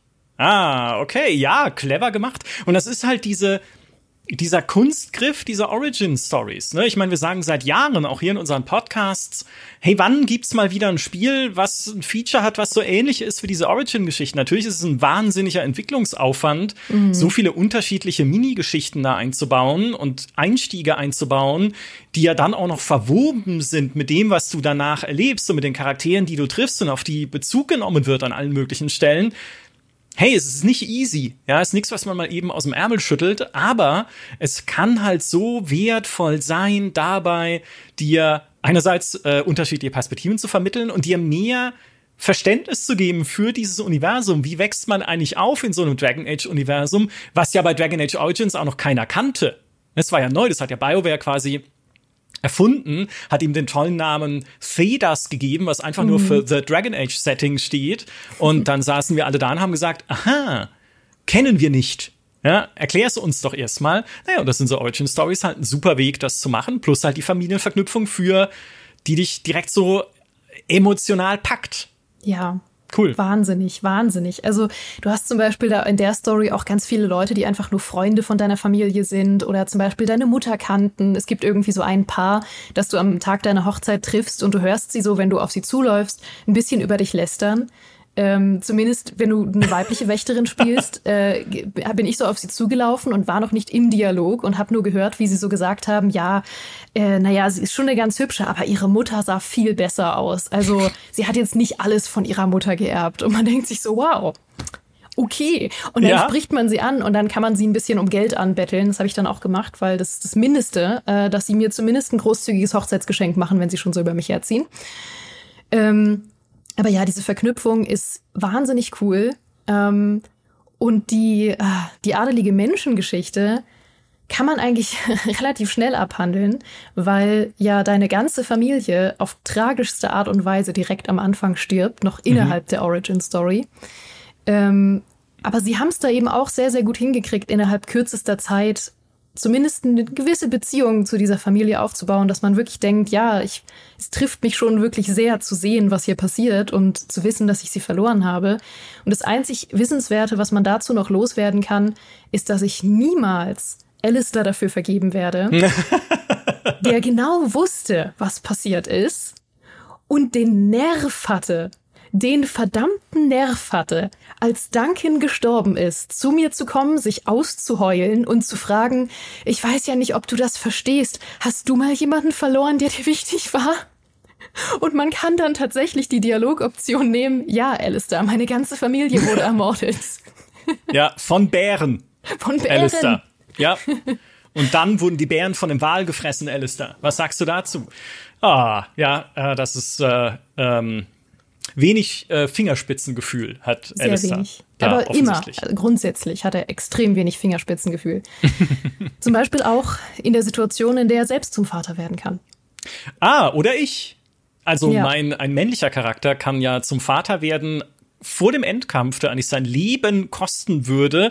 Aber Morrigan bietet an, ein Kind mit ihr zu zeugen, damit man nicht stirbt. Also es ist nicht, damit man nicht stirbt, das ist ein äh, positiver Nebeneffekt, aber Morrigan will ein Baby haben und dann kannst du entweder sagen, okay, äh, nein, ja, äh, meine ich, oder du kannst sagen, gut, dann lass uns äh, ein Kind äh, miteinander haben, wenn du halt männlicher Charakter bist. Oder du kannst sagen, kennst du Alistair? Ich glaube, der hat Bock. Ja? Und äh, dann kannst du Alistair befehlen, ein Kind mit Morrigan zu haben, was ich auch schon äh, so ein bisschen schräg. zweifelhaft finde. Ähm, das, äh, ich habe das damals, ich fand das richtig toll. Auch weil ich mir dachte, wow, wie geil wird es jetzt dann in Dragon Age 2 werden, ähm, diese Geschichte wieder aufzugreifen. Mein Gott, wie wollen sie das überhaupt machen jetzt? Ne? Wie soll das überhaupt weitergesponnen werden? Ähm, wenn es ja auch die Möglichkeit gibt, dass ich dieses Kind nicht habe. Das sind ja zwei völlig unterschiedliche Storystränge. Oder ich bin nicht der Vater, noch ein dritter Storystrang irgendwie. Halt, wenn ich das Kind nicht habe, lebe ich eh nicht mehr, dann ist es mir egal. Aber gut. Ähm, und dann ist es in Dragon Age 2 quasi kein Thema, weil du spielst jemand völlig anderen an einer anderen Stelle der Welt und mit einer anderen Geschichte, auf die wir gleich noch zu sprechen kommen. Und in Dragon Age Inquisition, ja, da taucht dann dieses Kind wieder auf. Kieran, der äh, Junge, der Sohn von Morrigan, ähm, der auch eine Rolle spielt. Also man erfährt dann ein bisschen mehr drüber, warum es dieses Kind überhaupt gibt, warum dieses Baby äh, entstanden ist und was Morrigan sich davon versprochen hat. Aber ach, die Rolle ist halt nur so eine, so eine Nebenrolle. Ja, übrigens, das Kind gibt's noch, müssen wir irgendwo einbauen. So ein bisschen mm. äh, wirkt's auf mich. Was super schade ist, weil davon hätte ich mir mehr versprochen gehabt, da selbst Elternteil zu sein. Zumal Dragon Age Origin das Spiel ist mit der Mutter aller Mütter. ja, nämlich Flemeth. Ja, Flemeth. Flemeth, der Name, wo man sich Flemeth. immer vorkommt, als hätte man so vorne was zwischen den Zähnen. Ne? So Flemeth, ja. Flemeth, die alte Hexe, die, die Hexe der, der Wildnis, ne, heißt sie ja, äh, die Morrigan großgezogen hat und die man zuerst halt für eine schrullige alte Frau hält, die einfach nur scheiße mit ihrer Tochter umgeht, wo sich dann aber rausstellt, dass die Töchter großzieht, um danach deren Körper zu übernehmen und ewig jung zu bleiben. Autsch! Ja, ja, wenn das nicht die Mutter aller Mütter ist, ähm, ist quasi, man sagt ja immer, man lebt, das eigene Vermächtnis lebt in meinen Kindern weiter. Hier mhm. ist es mhm. umgekehrt. Ich lebe in meinen Kindern weiter, um mein eigenes Vermächtnis äh, weiterzuschreiben. Das ist ihr Plan. Äh, sie kann sich außerdem in einen Drachen verwandeln. Das macht sie sehr unangenehm bei dem Bosskampf, den man dann gegen sie bestreiten muss. Äh, Aber äh, plus sie cool. stirbt auch nicht. Ja, ist mega cool. Äh, ich bin dahin und es hieß ja dann, ne, du, du vereinbarst mit Morrigan, wir unternehmen jetzt endlich was gegen deine sch schreckliche Mutter. Und ich dachte mir, okay, was kann so, so, schon so schlimm dran sein, gegen eine alte Frau in der Hütte zu kämpfen? Ja, dann geht sie halt raus und wird ein Drache und der Kampf ist wirklich hart. Also ja. das, äh, das war echt ein, ein äh, enorm äh, unangenehmer Kampf, aber was für ein toller Moment. Ja, mhm. und die Schwiegermutter ist ein Drache, ne, wenn du was mit Morrigan hattest und jetzt mit dem Baby. Also, was kann denn, es ist einfach alles bildhaft so perfekt an Flemeth. Ja. Ähm, fantastisch. Auch wenn ich ihren Plan durchaus anzweifeln möchte, weil äh, allein der Prozess des Kinderkriegens deinen eigenen Körper um durchschnittlich 20 Jahre altern lässt, nur dafür, dass du dann am Ende 20 Jahre zurückkriegst. Ich weiß nicht, ob sich das rechnet. Aber sie hat die Kinder ja, glaube ich, gar nicht selber bekommen, oder doch? Doch, ich glaube schon. Ich Ach, glaub, es ist so kompliziert. Ja, es ist unklar. Ich ja. weiß nicht, ich habe mich damit, ich wollte da jetzt auch nicht nachfragen, ist ja auch eine persönliche Angelegenheit. Ich wollte ja. jetzt nicht, wollte jetzt nicht fragen, Flemeth, hast du die eigentlich selbst jetzt in dir und so weiter? Nee. Nee, also da, das da muss man. Mich da, auch nichts an. an nee, da ist, da muss man auch mal diskret sein. Was ich inzwischen ja. allerdings bestätigen kann, ist, dass der äh, Vater der, äh, der deiner Nichte, nee, deines Neffen in der äh, Zwergengeschichte tatsächlich Belen Aeduken ist. Und Belen Aeduken ist dein Schatzbruder. Dein der nicht hinterhältiger der Arsch Schatzbruder, ja. Dein arschiger Schatzbruder ist der Vater meiner Nichte. Nein, Neffe. Ich habe im echten Leben eine Nichte. Hier habe ich einen Neffen. So, jetzt im Spiel habe ich einen Neffen. Der, der Vater meiner Nichte im echten Leben ist ein fantastischer Mensch. Unglaublich nett. äh, in Dragon Age Origins allerdings Arschbruder. Mhm. So, haben wir das auch geklärt. Wusste ich aber nicht, weil ich ja diese Geschichte nie kannte. Ja. Also ja, es gibt schon so Andeutungen, dass er den König umgebracht haben könnte. Aber hey, ich kannte ja auch den König nicht. Und ich war kassenloser Zwerg, also jemand, der eh von allen mit den Stiefeln getreten wurde. Ist mir doch egal, wenn hier der Oberboss stirbt. Also wenn der vergiftet wurde oder sonst, die, sonst wie irgendwie aus dem äh, Hinterhalt äh, weggemeuchelt, ist doch mir egal. Die hassen mich ja alle in dem äh, scheiß Zwergenkaff. Ja, also äh, das würde ich so einem Bele nachsehen und ähm, deswegen, du hast da, das ist das Coole mit den anderen Perspektiven. Du hast halt noch mal eine andere Perspektive durch die Familiengeschichte. Ja, auf jeden Fall. Ich möchte aber an der Stelle auch ähm, sagen, dass Alistair wirklich ein wirklich also grauenhafter Vater wäre und wahrscheinlich dann auch wird, wenn man sich dafür entscheidet. Ähm, was man einfach ein bisschen daraus ableiten kann, dass er auch schon der World's Worst Boyfriend ist, wenn man mit ihm zusammen ist als weibliche Wächterin. Also nicht nur die Situation, die man möglicherweise optional mit ihm haben kann, dass er sagt, hey, hast du eigentlich schon mal erlebt, äh, dass du jemanden verloren hast, der dir nahe stand? Und man muss ihn mhm. daran erinnern, dass vor einer Woche deine ganze Familie abgeschlachtet wurde. Das allein schon sehr unsensibel. Aber dann auch noch die ganze Situation mit, äh, er will ja die ganze Zeit kein König werden und er wird ja sowieso nur König durch deine Mithilfe potenziell, indem du ja ein gutes Wort für ihn einlegst. Wenn du dann aber kein Mensch bist, dann verlässt er dich nachdem er das ganze Spiel über kein König sein wollte, fünf Minuten nachdem ihm gesagt wurde, ja, du wirst übrigens König, kommt er zu dir und sagt, ja, das ist jetzt unangenehm, ähm, ich werde ja jetzt König. Und ich brauche natürlich eine Königin und es kann natürlich kein alberner Zwerg sein. Also was hast du dir denn gedacht? Deswegen verlasse ich dich jetzt. Und dann sagt man, okay, wow, krass, verletzend. Ähm, was fällt dir ein? Und dann sagt er, na ja, wir können ja trotzdem noch miteinander ins Bett gehen. Und dann sagt man, okay, wow, ähm, voll, voll gutes Angebot, aber nee, ehrlich gesagt nicht. Oder man sagt halt ja, was ich nie gemacht habe, weil ich äh, noch ein bisschen Restwürde habe. Aber wenn man ja sagt, dann ist man ja immer noch seine Mätresse. Und dann hat man potenziell am Ende noch diese Situation, wo er dann noch ein Kind mit einer anderen Frau hat, die er auch hasst. Also Alistair hat absolut kein Rückgrat. Was ist denn los mit diesem Mann? Und wenn er in Dragon Age Inquisition Kieran wieder trifft, seinen Sohn, der fairness halber nicht weiß, wer sein Vater ist, also Morrigan hat ihm die ganze Geschichte nie erzählt, aber wenn er ihn wieder trifft, steht er halt auf sieben Meter Abstand von Kieran und sagt zu Morrigan, oh, ich hätte gedacht, dass er eher so irgendwie Hörner und so einen Dämonenschwanz hat. Oh mein Gott, Alistair. Das ist Alistair. Ja, cool, cooler Typ. So, kommen wir zu Dragon Age 2. Und ja, Hawk und Hawk. In Dragon Age 2 spielt man ja einen komplett anderen Charakter, nämlich Hawk, äh, Mann oder Frau, dessen Familie am Anfang äh, vertrieben wird von der dunklen Brut, äh, von da, wo sie wohnen. Es gibt auch ein ähm, Geschwisterteil, was dann stirbt direkt am Anfang und wo wir immer noch gesa äh, immer gesagt haben und immer noch sagen, dieser Anfang ist viel zu gehetzt weil du keine Zeit hast, deine Familie kennenzulernen. Ne? Du hast überhaupt keine Zeit zu verstehen, wie ist meine Mutter eigentlich drauf? Warum sollte es überhaupt ein Charakter sein, der mir wichtig ist an der Stelle? Es ist immer gut, einfach auch ruhige Momente zu erlauben mit Charakteren, die dann sterben und das soll irgendwie ein emotionaler Moment für dich sein. Nee, wenn ich den Charakter vorher überhaupt nicht kannte, ist es kein emotionaler Moment für mich, sondern halt nur eine Cutscene, wo ich mir denke, wie lange sterben die jetzt noch hier an der Stelle? Mhm. Ähm, das, was super schade ist, The Last of Us zum Beispiel macht es viel eleganter, weil da ja am Anfang erstmal äh, Joels Tochter eingeführt wird und die Beziehung der beiden eingeführt wird, auch nicht in einer ewig langen Sequenz, wo du denkst, wann hört das endlich, sondern auch nur kompakt, aber wie sie miteinander scherzen, wie halt ihre Vater-Tochter-Beziehung ist. Ähm, und dann passieren dramatische Dinge in mhm. The Last of Us. Ähm, in Dragon Age 2 ist es so, okay, dunkle Brut kommt, äh, hier äh, Geschwisterteil tot, da ist übrigens Flemeth und mach was draus.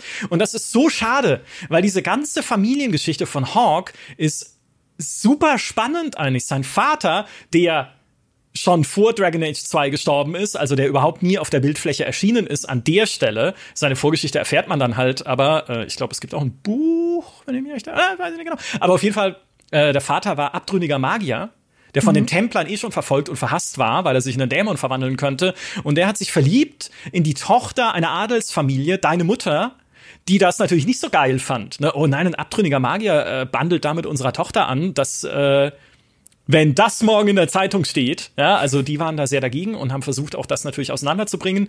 Ähm, es war eine tragische Liebes Liebesgeschichte. Sie mussten fliehen, alles zurücklassen. Die Mutter hat alles verloren, den ganzen Reichtum, Wohlstand ihrer Familie, um mit ihrem geliebten, abtrünnigen Magier Malcolm zusammen zu sein.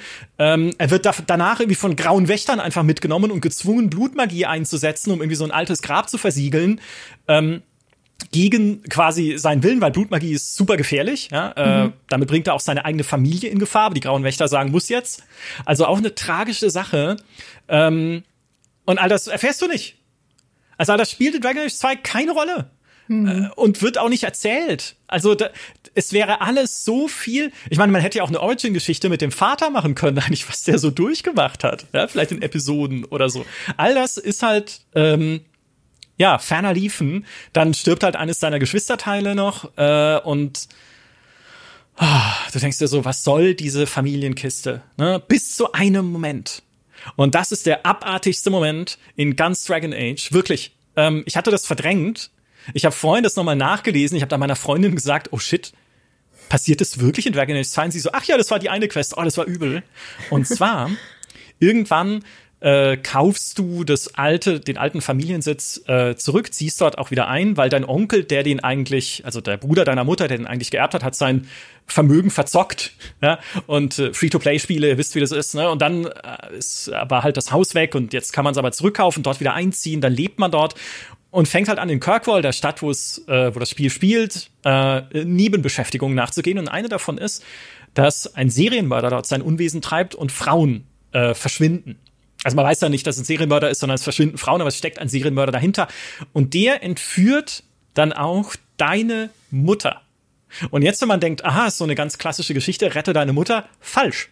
Du folgst diesem Serienmörder und findest raus, er hat deine Mutter ermordet und er hat sie nicht nur ermordet, er hat sie mit den Körperteilen von zwei anderen ebenfalls entführten und ermordeten Frauen vernäht zu einem Monstrum, das er mit Magie am Leben erhält, weil er findet, dass das Gesicht seiner Mutter ein bisschen so aussieht wie das Gesicht seiner verstorbenen Frau und diese diese Frankenstein-Frau, die er da zusammengesetzt hat, erinnert ihn halt an seine Frau und er will halt nur einfach seine Frau wieder haben. So eine kranke Scheiße. Dann kommst ah. du da ah. rein, ähm, ja, muss dann natürlich äh, die ähm, diese dieses Monster äh, quasi besiegen oder ihn besiegen, dass es halt dann äh, stirbt. Deine Mutter sagt dir dann zwar noch, dass sie stolz auf dich ist, aber Alter, was, also traumatischer kann es ja gar nicht sein. Ja. Und es ist auch im Spiel so, dass danach Hawk sagt, er oder sie hat immer noch Schwierigkeiten, das Zimmer zu betreten in diesem Familiensitz, wo die Mutter gelebt hat. Oder das Zimmer mhm. der Mutter halt, weil es ihn äh, oder sie ne, dann wieder dran erinnert.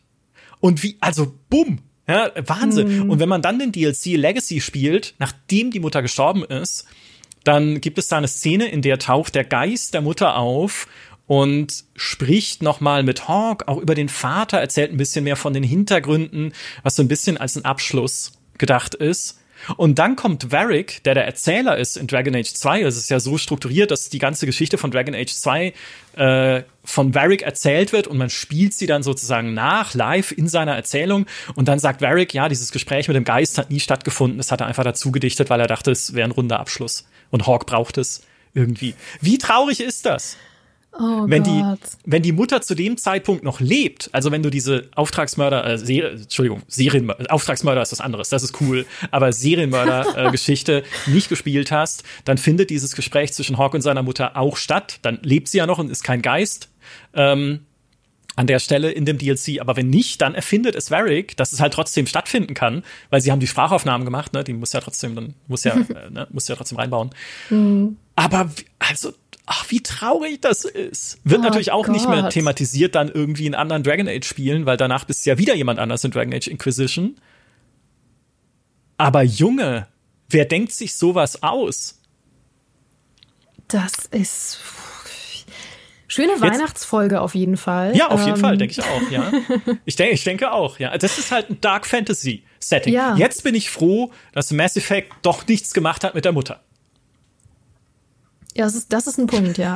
Wer weiß, ich was denen da eingefallen Boah, ich muss gerade denken, da steige ich jetzt nicht tiefer ein, weil das ist eigentlich, das ist ein Spiel, was ich mir eigentlich aufhebe, für wenn ich das mal durchgespielt habe, dass wir da einen eigenen Podcast zu machen müssen. Aber ich weiß nicht, ob du mal von Fear and Hunger gehört hast. Im echten Leben ja, aber als Spiel nicht. Es ist ein fantastisches Spiel und ich spiele gerade Fear and Hunger 2. ähm, und es ist ein, also es, es ist das, ähm, ja, es ist, es ist das drin, was draufsteht. Es ist Hunger. ähm, und da ist, gibt's auch einen Moment, der mich total an das erinnert, mit dem äh, Elternteil wird umgebracht und hat, äh, es besteht aus zusammengenähten Körperteilen. Das lasse ich einfach mal kurz so hier. Mhm. Ähm, Mehr müssen wir ja damit nicht anfangen. Und dann würde ich vorschlagen, mache ich jetzt einen Hardcut, damit wir wieder gute Stimmung kriegen. Ein bisschen festliche Weihnachtsstimmung. Ja, hiermit endet der Dragon Age Teil. Herzlich willkommen zurück an alle, die ihn übersprungen haben.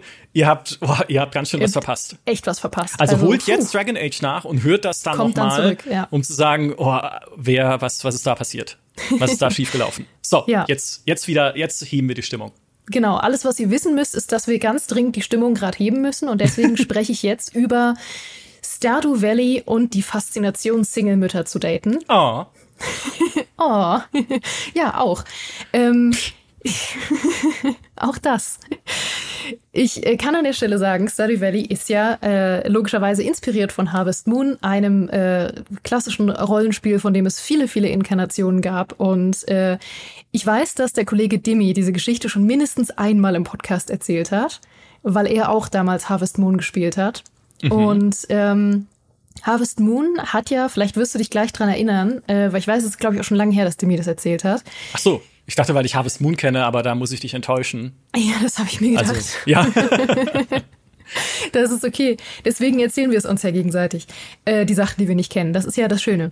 Ähm, genau, Harvest Moon hat ja, äh, da bist du ja neuer Besitzer eines äh, Bauernhofes und führst dann diesen Bauernhof und äh, so weiter und ne, versuchst irgendwie möglichst erfolgreich zu sein.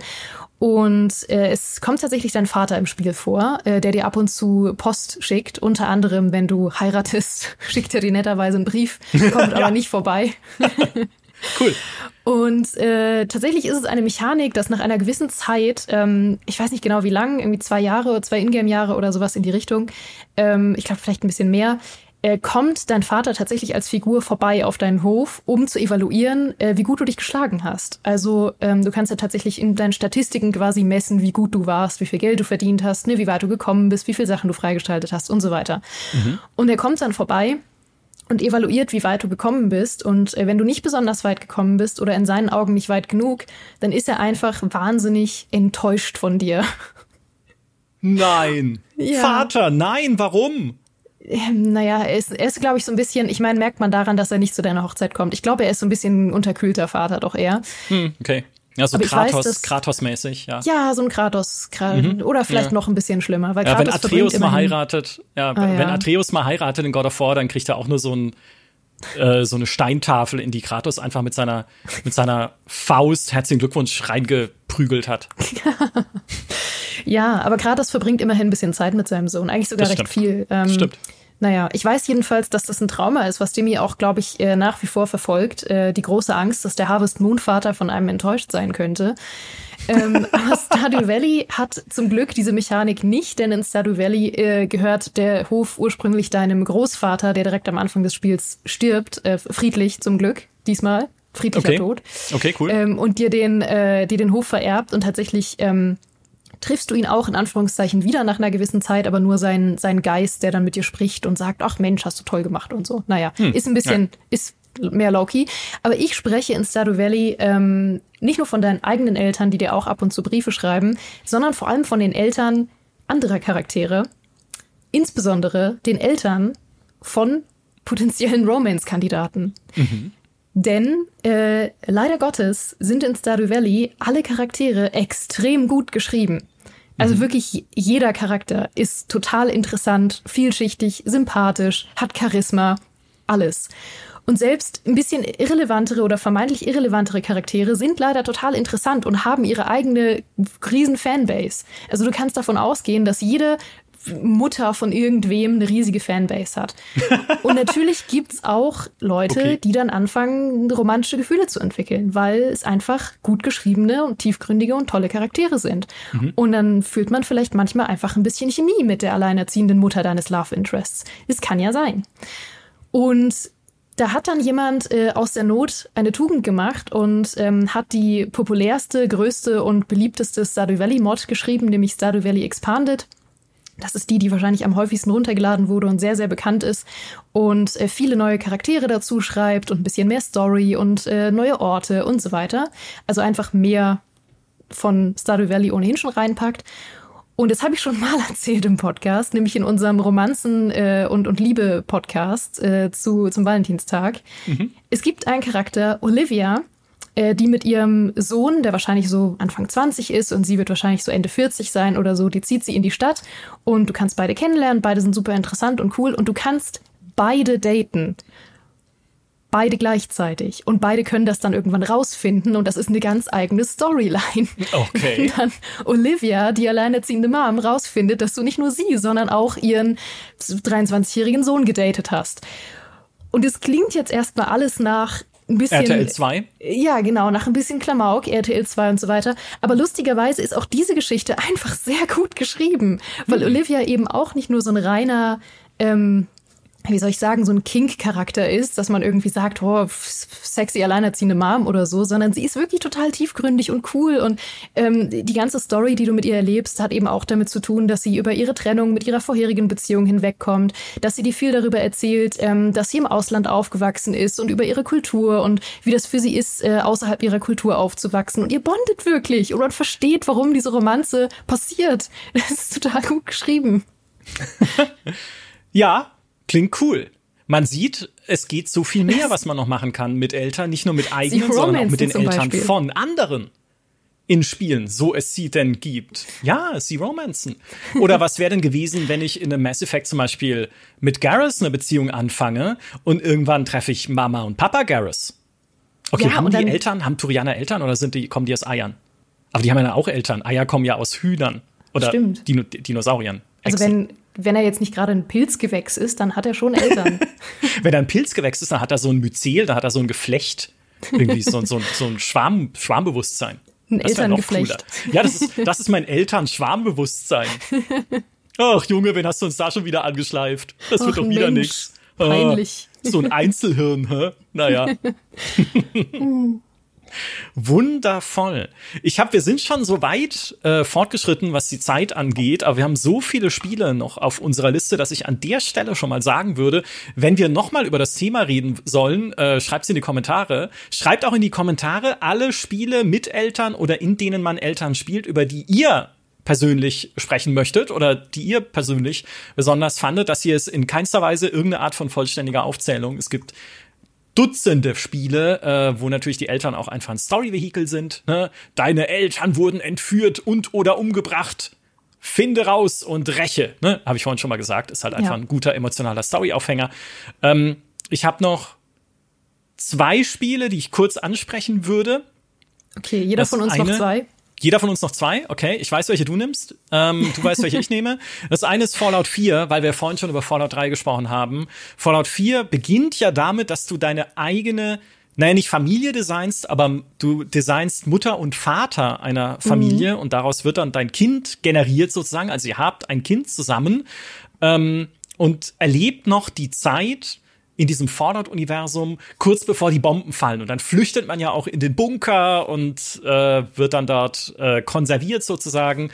Ähm, er steht dann auch irgendwie 200 Jahre später wieder auf, um dann das Ödland zu erkunden. Und in der Zwischenzeit ist dein selbst erstellter Partner, den du am Anfang ja vor dem Spiegel selber designt hast und das Gesicht hingezogen und so, ist leider nicht, ist gestorben. Ne? Also der spielt dann leider keine Rolle mehr.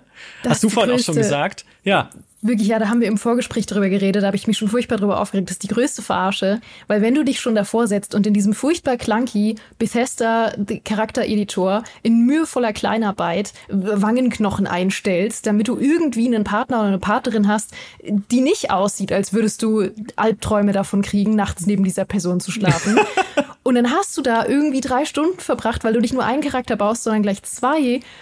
Und dann stirbt der nach zehn Minuten also und dafür, dass sie dann da irgendwie aus dem, aus dem automatischen Generator noch irgendein Kartoffelgesichtkind quetschen, was eh aussieht, wie wenn du in Sims Kinder kriegst, wo sie immer die Genetik so komisch ineinander friemeln und dann hast du da so ein total gruseliges, zufällig generiertes Kind. Furchtbar. Ja, also äh, das Kind, was du dann hast, spielt tatsächlich eine Rolle in Fallout 4, auch in der Geschichte, die will ich jetzt nicht spoilern, aber da hatte ich mir mehr von versprochen. Also mehr äh, bisschen Familiendrama steckt drin, okay, aber einfach mehr Tiefe, mehr Überraschung, mehr irgendwie tatsächlich familiäres, weil die der Grundbaustein, ne, du verbringst am Anfang auch mal ruhige Momente, du erlebst das Leben auch mal in diesem Fallout-Universum vor der Katastrophe. Also all das sind super Ideen. Das haben sie gut gemacht. Aber sie ziehen es dann leider, zumindest was dieses familiäre angeht, äh, insgesamt was die Hauptstory angeht, in, insgesamt was viele Geschichten angeht in Fallout 4. Preston Garvey, mehr sage ich nicht. So, ähm, also, also vieles, was sie danach erzählerisch machen, da merkst du halt leider, es ist nicht Bethesdas Stärke. Kann da halt, also es knüpft daran nicht an, es kann daraus nichts machen, aber das Potenzial, wäre da mit so, auch mit diesem familiären Thema zu spielen, ne, dann könnte man es vielleicht noch verbinden mit den anderen Themen, die in Fallout 4 eine Rolle spielen, nämlich menschenähnliche Roboter, Androiden. Ne? Also was bedeutet das? Wer, wer ist dann Mensch, wer nicht? Was heißt das für Familien? Kann man zusammen sein mit einem Androiden? Na, man kann auch mit einem Roboter zusammen sein in Jetzt Fallout 4. Jetzt fängst du wieder mit deinen Roboterromanzen an. Also was, ja. äh, du redest verdächtig oft darüber. Äh, jetzt kommt dieser Vorwurf wieder. Verstehe überhaupt nicht so. Aus dem den, Nichts. Den übergehe ich jetzt einfach hier vollkommen. so, leider schade, das wollte ich eigentlich nur sagen, aus dass diese Familiengeschichte zwar ja. noch eine Rolle spielt, aber leider, wie in Fallout 3 dann auch mit dem Vater, keine wirklich emotionale, keine, die dich packt und die dich so richtig mitnimmt. Was schade ja. ist. Ja. Das stimmt. Ich wünschte auch, es würde mehr ähm, Spiele geben, in denen es tatsächlich auch mechanisch noch mehr Verknüpfungen zu deiner Familie gibt. Also nicht nur so Geschwister, das gibt's ja zum Beispiel auch oft oder so, aber wirklich so ein ganzes Familiengespann. Ähm, was mir spontan einfällt, was nur so ein äh, kleines äh, Spiel ist, aber wo ich so ein bisschen gerade dran denken muss, ist Yes Your Grace was ja so ein äh, Königshof-Simulator ist und ja. auch ein, ein, sehr, sehr schönes Spiel.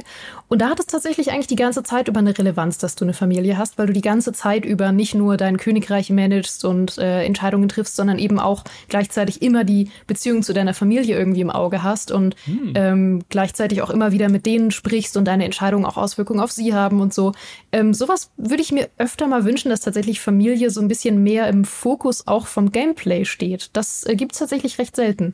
Ja, ist dein God of War ein bisschen so? Also ja. ja, Familie in dem Sinne nicht, aber du hast immerhin Kratos und Atreus, auch Gameplay-technisch als Paar, ne, die zusammenarbeiten können und äh, natürlich auch eine tolle Geschichte. Ja, Kratos, dieser kalte, kriegsversehrte Götterschlechter, okay, den sie zum kalten, kriegsversehrten Götterschlechter gemacht haben, dann später in den neueren God of Wars, früher war er jetzt weniger traumatisiert, sag ich mal, aber mhm. es funktioniert ganz gut, dass ausgerechnet er jetzt ein Kind einen Sohn hat, für den er da sein muss, für den er sorgen muss, aber er kann sich halt einfach, er kann nicht so aus sich rauskommen, ne? Gerade was das Emotion, also was Wut angeht schon, aber was so andere Emotionen als Wut angeht, hat das ein bisschen schwer. Und es ist gerade in God of War Ragnarök ähm, ganz toll umgesetzt, einfach, weil man nicht nur halt sieht, wie Kratos und Atreus äh, miteinander umgehen und wie sich die Beziehung entwickelt, sondern weil du als Kontrast dazu auch noch die andere Familiengeschichte hast, der nordischen Gottheiten,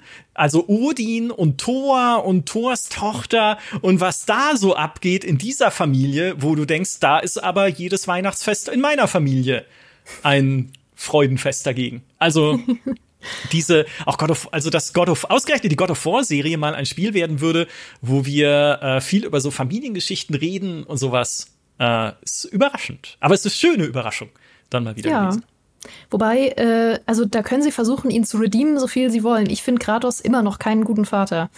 Ähm, er ist auch nicht der schlechteste Vater der Welt, aber ich, also ich hätte ihn nicht gern als Vater. Naja, es ist halt ein Typ mit einer großen Axt. Ja. Der, der ein bisschen der, äh, ja, also ich meine, ja, wenn man viel Holz hacken muss oder so, ist es praktisch. ja, das stimmt. Ich meine, manchmal sind äh, Väter ja auch einfach dazu da, um zum Beispiel, weiß ich nicht, schwere Schränke aufzubauen oder Regale an die Wand anzubringen oder viel Holz zu hacken. Ja. Das ist ja auch, auch durchaus eine Vateraufgabe. Ja, oder die Bären umzubringen, die deine Familie fressen wollen. Hör auf.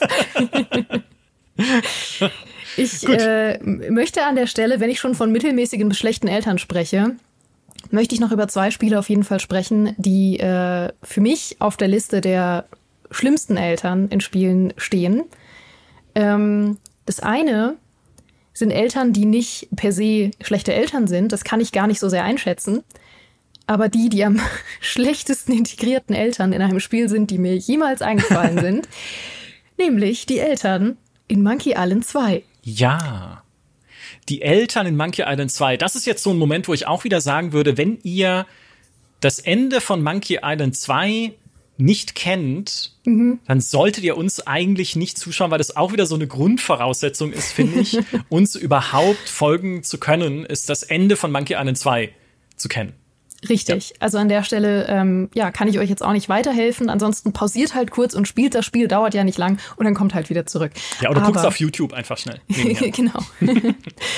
Das Ende von Monkey Island 2 ist ja mit der kontroverseste Plot-Twist in der Spielegeschichte, ähm, der da lautet, wir tun jetzt einfach mal so, als wären sämtliche Geschehnisse aus Monkey Island 1 und 2 nie passiert und als wäre das alles nur die Imagination von zwei Kindern, die eigentlich in einem modernen Freizeitpark unterwegs sind und am Ende von ihren Eltern gerufen werden, die sie schon gesucht haben. Muss man dabei ja. gewesen sein in dem Brainstorming-Meeting, ähm, wo da gesagt hat, gesagt wurde, das war eine richtig tolle Idee, das machen wir so. Ja, das ist wie bei, wo war das, Dallas damals in der Serie, wo es oh, irgendwann hieß, ja. ja, das war einfach nur ein Traum. Du hast nur geträumt, dass jemand gestorben ist. Dass irgendwie drei Staffeln du schon tot ja. warst und Sachen passiert sind und ja, das oh, ist seitdem. Geträumt, du wärst tot. Deswegen sind ja auch immer diese ganzen, äh, diese ganzen Redcon-Sachen, die gemacht werden, äh, wo es dann heißt, ja, alle Charaktere, die tot sind, äh, können wiederkommen, weil es ist ja ein Multiversum. Ne, ja. Ne, wie bei Marvel oder Star Wars fängt ja auch schon damit an und sowas. Niemand bleibt für immer tot, weil beliebte Charaktere dürfen nicht sterben, weil dann könnten wir kein Merch mehr verkaufen irgendwann, sondern die, äh, nee, nee, kann, es können alle wiederkommen. Ähm, so ein bisschen, äh, ja, so ein bisschen ja. ist das.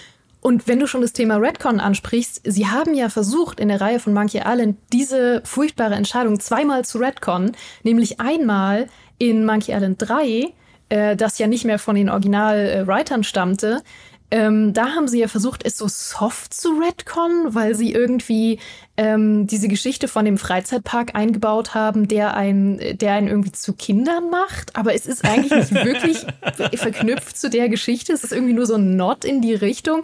Ganz merkwürdig. Ähm, sie haben das halt eindeutig da nur reingeschrieben, so als Nicken auf diese Story und irgendwie als so ein, ha, vielleicht hat das was damit zu tun, vielleicht ist das doch gar nicht so passiert. Und dann kam ja Return to Monkey Island jetzt erst kürzlich raus, äh, wieder von Ron Gilbert geschrieben, der damals zumindest mit dieses Ende verbrochen hat von Monkey Island 2. Mhm. Wir meinen dich, Ron. Ja. Und, du schaust äh, nee. uns zu, ich weiß es. Ja, ich weiß auch, großer Gamester Talk-Fan. Ähm, Nee, eigentlich bin ich auch großer Ron Gilbert-Fan. Äh, Gerade wieder Thimbleweed Park gespielt. Der Mann kann es einfach immer noch. Aber Return to Monkey Island äh, versucht auch direkt am Anfang, also das ist nur ein Spoiler für den, An ist nicht mal wirklich ein Spoiler, weil es wirklich direkt der Anfang von Return to Monkey Island ist, versucht auch diese Story zu retcon. Denn hm. in Return to Monkey Island spielst du genau diese Szene nochmal oder mit, mit leichter Abwandlung ähm, und spielst nochmal genau diese Szene. Du bist auch äh, zwei Kinder, die aussehen, als wären sie äh, Guybrush und Chucky, heißt er ja. Ähm, also die Kinderversion von LeChuck. Ähm, und die sehen auch aus wie die beiden und spielen da und es ist genau das gleiche Setting und du hast die gleichen Stände und sie rennen da so rum und spielen ein bisschen und so weiter. Und dann passiert das Merkwürdigste überhaupt. Dann treffen sie diese beiden Eltern, die auch genauso aussehen wie die aus dem Ende von Teil 2 und sagen so, ah ja, hier, äh, Mama, Papa, hier sind wir und so. Und dann drehen die beiden sich um und sagen so, hä, was, Mama, Papa, was seid ihr denn für fremde Kinder? Wir kennen euch nicht. Und dann sind die so, hahaha, voll der lustige Streich. Wir haben jetzt so getan, als wären wir ihre Kinder. Hm. Und ich, ich verstehe grundsätzlich, was sie versucht haben. Ähm, danach stellt sich dann raus, dass äh, das eben nicht LeChuck und Guybrush sind, sondern der Sohn von Guybrush, der so aussieht wie er und irgendein weiteres Kind, das Chucky heißt. Das ist ganz wild. Und damit versuchen sie quasi zu implizieren, hey, diese Szene, die ihr damals in Monkey Island 2 gesehen habt, waren nicht Guybrush und LeChuck, sondern äh, das, oder beziehungsweise die, die sich diese Figuren ausgedacht haben, es ist so wild, sondern das war in Wahrheit der Sohn von Guybrush viele Jahre später und irgendein Kind, das Chucky heißt. Ähm, netter Gut. Versuch. Ja maximal verwirrend, vor allem weil ich wirklich direkt danach nochmal Monkey Island 2 gespielt habe und dann frisch diese Szene nochmal gesehen habe, nachdem ich genau wusste, was in der von Return passiert und gemerkt habe, das funktioniert wirklich nur, wenn man die meiste, den meisten Teil davon vergessen hat, was in Teil 2 passiert ist.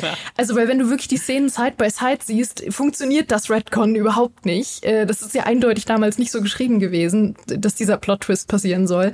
Und es ergibt eigentlich keinen Sinn. Also, das sind auf jeden Fall meine äh, unbeliebtesten Eltern in Spielen aller Zeiten. Sehr gut, sehr gut. Ja, kann ich nachvollziehen. Ich habe äh, leider Return to Monkey Island nicht gespielt, aber ähm, ja, klingt Komisch. Scheiße, ja. Ron. Ja, Ron, hättest du, hättest du mal ein bisschen mehr, hättest du ein bisschen mehr äh, Hirnschmalz reinstecken müssen. Ja. Ja. War nett gemeint. Wir lieben dich trotzdem. Ja. ja, ich habe äh, ansonsten, wenn du magst, habe ich noch äh, ein Spiel aus aktuellem Anlass mit äh, furchtbaren Eltern. Bitte ja, bitte, das musst du noch erwähnen, weil es nicht nur furchtbare Eltern sind, sondern auch furchtbare Kinder.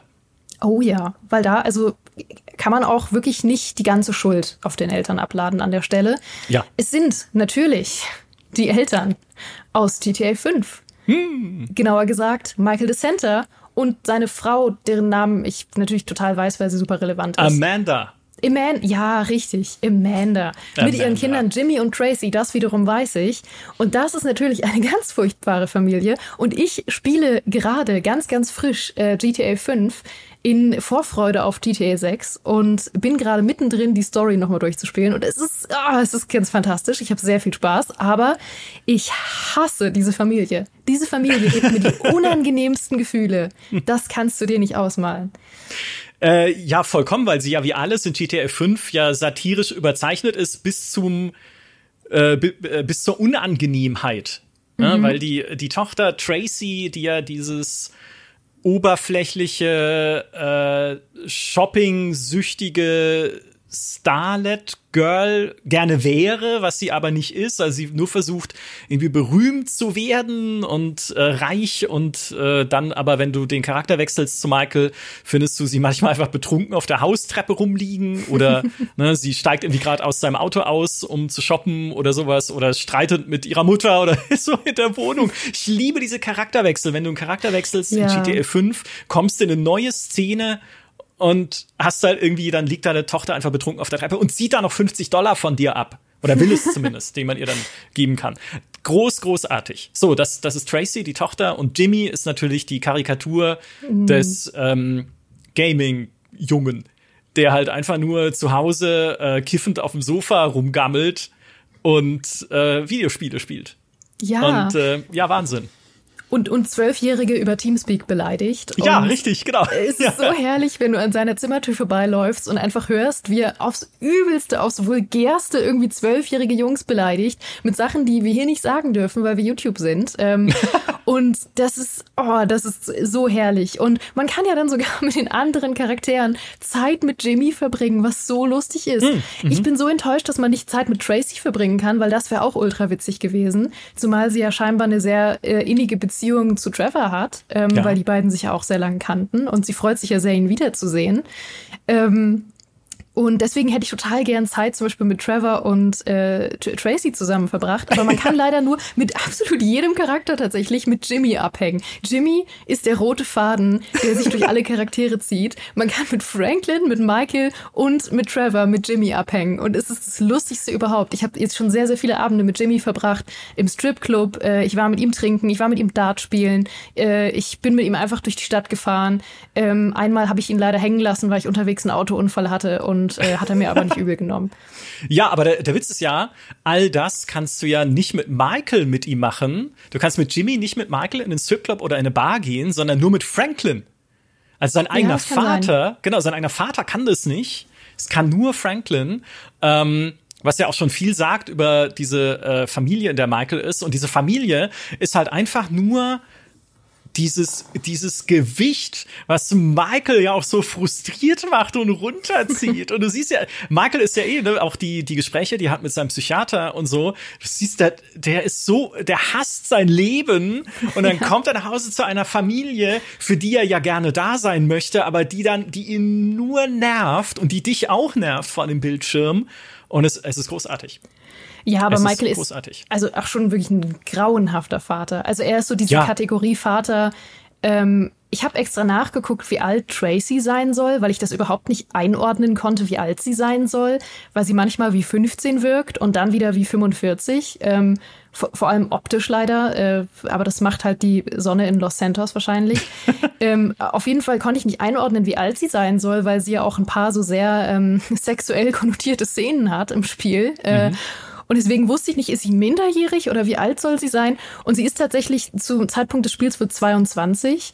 Ähm, und das finde ich halt ganz interessant, weil Michael so die absolute Kategorie Vater ist. Ich kümmere mich 22 Jahre gar nicht drum, was passiert. Bin der absolute äh, an der, an der, so an, an der am alkoholkranken äh, Vater vorbeischrammenden Dad, der sich überhaupt nicht um seine Familie kümmert, der äh, einfach offen auch mit seiner Familie darüber redet, dass er Leute umbringt und äh, furchtbare kriminelle Taten begeht. Aber wenn seine Tochter 22 ist und es ihn eigentlich nichts mehr angehen sollte, was sie macht, dann äh, rennt er ihr die ganze Zeit hinterher und versucht sie aufzuhalten, ein äh, Reality-Star zu werden. Und das ist unfair. Lass sie ein Reality-Star werden, Michael, wenn sie möchte. ja, was ist glanzvoller als ein Reality-Star ja. in unserer Welt. Nichts, möchte ich sagen.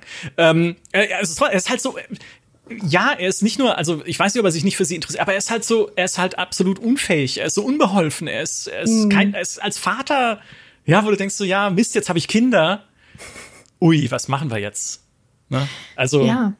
Die, die emotionalste Ach, Szene, die er, die, die, er mit Jimmy hat, äh, wo er eigentlich seinen, seinen Gefühlsdurchbruch haben soll, wo er ihm wirklich sagen will, dass er eigentlich nur das Beste für ihn will und ihn mhm. eigentlich liebt und doch einfach ihn nur wachrütteln möchte, ist ein Moment, wo er in sein Zimmer läuft und aus lauter Verzweiflung seinen Fernseher zerschlägt.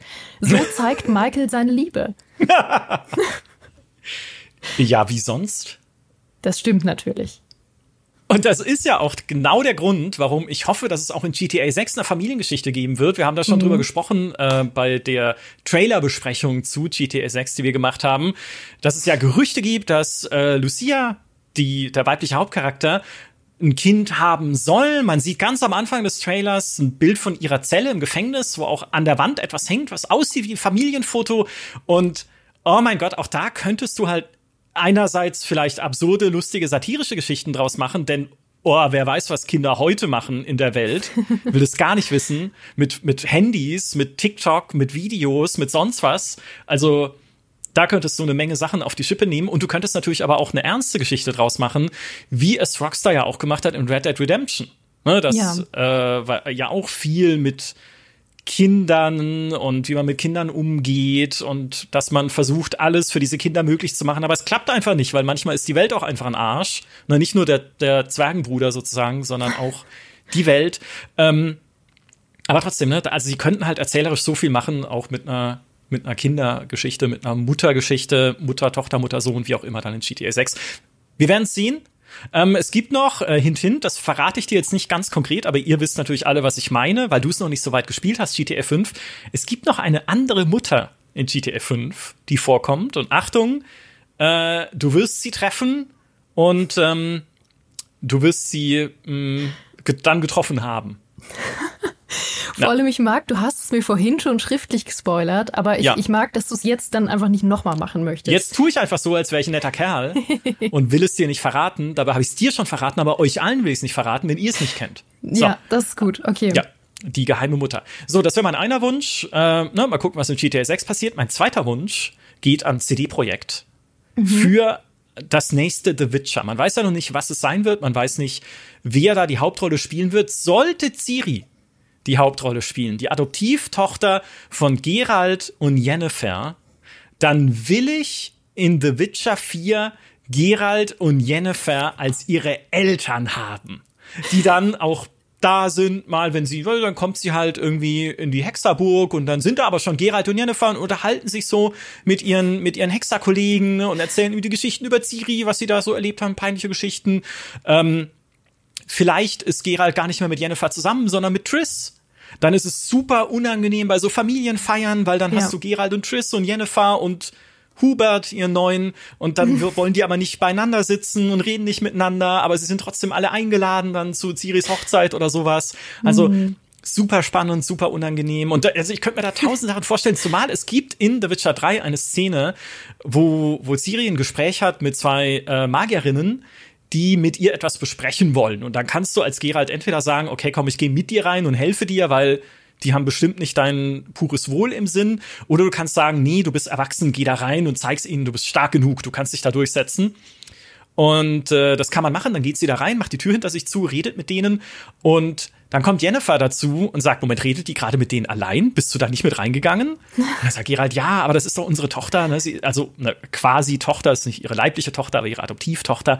Und sie ist doch groß genug und sie muss sich da auch selber durchsetzen lernen. Und dann sagt Jennifer, ja, aber weißt du, die anderen beiden, sind auch ziemlich gewiefte, äh, äh gewiefte Damen. Und dann, ach, ich will jetzt wissen, was da passiert und fängt dann an, an der Tür zu lauschen, durchs Schlüsselloch zu gucken, um dann irgendwie so Helikoptermama-mäßig zu schauen, was Siri da macht. Und da kommt Siri raus in dem Moment natürlich und äh, sie tun dann so, als äh, hätten sie gerade nicht an der Tür gelauscht und wollen dann aber natürlich wissen, was da passiert ist. Und es ist so eine, es ist eine kleine Szene, hat jetzt keine große Bewandtnis für irgendwas, aber es zeigt halt einerseits, sie, äh, also es interessiert sie, was mit Siri passiert. Ne? Es lässt sie nicht kalt. Es ist halt nun mal ihre Tochter. Sie haben viel Zeit mit ihr gebracht und Gerald und Jennifer zusammen können auch ganz schön peinlich sein. Ne? Ja. So Mama und Papa mäßig. Deshalb nochmal der Wunsch, The Witcher 4 sollte Ciri irgendwie der Hauptcharakter sein. gebt mir Gerald und Jennifer als peinliche Eltern. Zumindest in einer Szene. Ja, wie der alte ja. Gerald, dann sitzt er da am Tisch und erzählt seine, seine ganzen schlimmen Hexergeschichten und Siri sagt, oh, bitte hör auf. Oh, Papa, komm, lass das. Mama, sag doch auch mal was. Nee, nee, lass deinen Papa ruhig mal machen. ah, es wird ja, das wäre so. vor allem das Happy End, was die beiden einfach zusammen verdient hätten. Also, äh, so lustig ich es fände, dass äh, Gerald am Ende kanonisch mit äh, Triss zusammen wäre und dass dann alles ganz furchtbar unangenehm wird, weil wir haben ja schon festgehalten, unangenehme Elternmomente sind virtuell die besten. Ja. Ähm, so sehr wünsche ich mir eigentlich auch ein Happy End für die beiden nach allem, was sie durchgemacht haben, äh, dass sie dann doch einfach zusammen alt werden können. Ja. Das wäre schön. Und du triffst sie dann auch wie in Starfield an den unterschiedlichsten Orten dieser Spielwelt. Ja. Dann kommst du irgendwie in so einen, so einen blutigen Mörder-Dungeon und dann sind da schon Gerald und Jennifer. Auch so blutbeschmiert und mit, mit Schwert und allem und so. Und dann fragst du, was macht ihr denn hier? Und sie, oh, oh nee, oh shit, das ist Siri. Schau nicht hin. Ja? Sag, was macht ihr hier? Habt ihr hier, habt ihr hier Mörder gejagt? So, ja, ja nur ein bisschen. Nicht. Ja, also. Ja. ah, ich würde es ja. mir wünschen. So.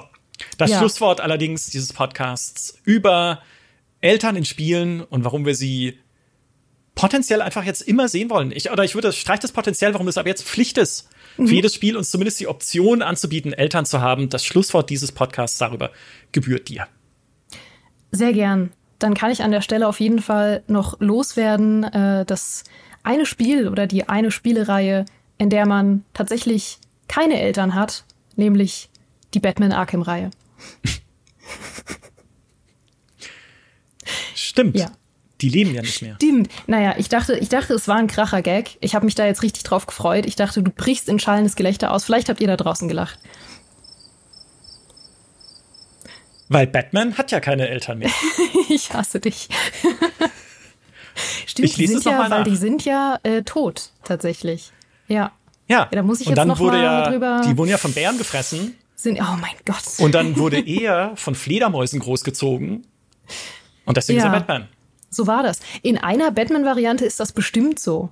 Ich meine, Batman hat weniger Varianten als zum Beispiel Spider-Man, aber es gibt bestimmt eine Batman-Variante, in der das genauso passiert ist. Schreibt uns in die Kommentare. Ja. Und habt auf jeden Fall ein schönes Weihnachtsfest, egal wo und egal mit wem. Genießt die Zeit zwischen den Jahren und äh, schaut doch gerne ein bisschen oder hört gerne ein bisschen einfach den GameStar Podcast und GameStar Talk so zurück übers Jahr. Vielleicht habt ihr Folgen verpasst. Ne? Guckt noch mal, was gab's da so? Es gab eine Menge abgefahrenes Zeug, ja. das wir gemacht haben. Also äh, scrollt noch mal drüber. Vielleicht findet ihr noch was, was ihr irgendwie cool findet. Ansonsten sehen und hören wir uns bald wieder. Dann auch wieder mit neuen Folgen. Macht's gut. Tschüss. Hey, und wenn ihr wollt, schickt diesen Podcast doch auch euren Eltern. Oder schaut ihn mit ihnen zusammen an Weihnachten. Oh. Und schreibt in die Kommentare, was sie gesagt haben. Oh ja. Macht's gut.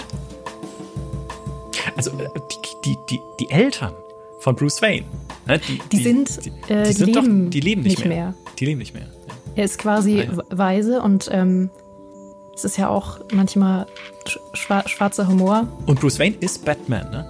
Das heißt, also, mut mutmaßlich. Hm. Hm. Mhm.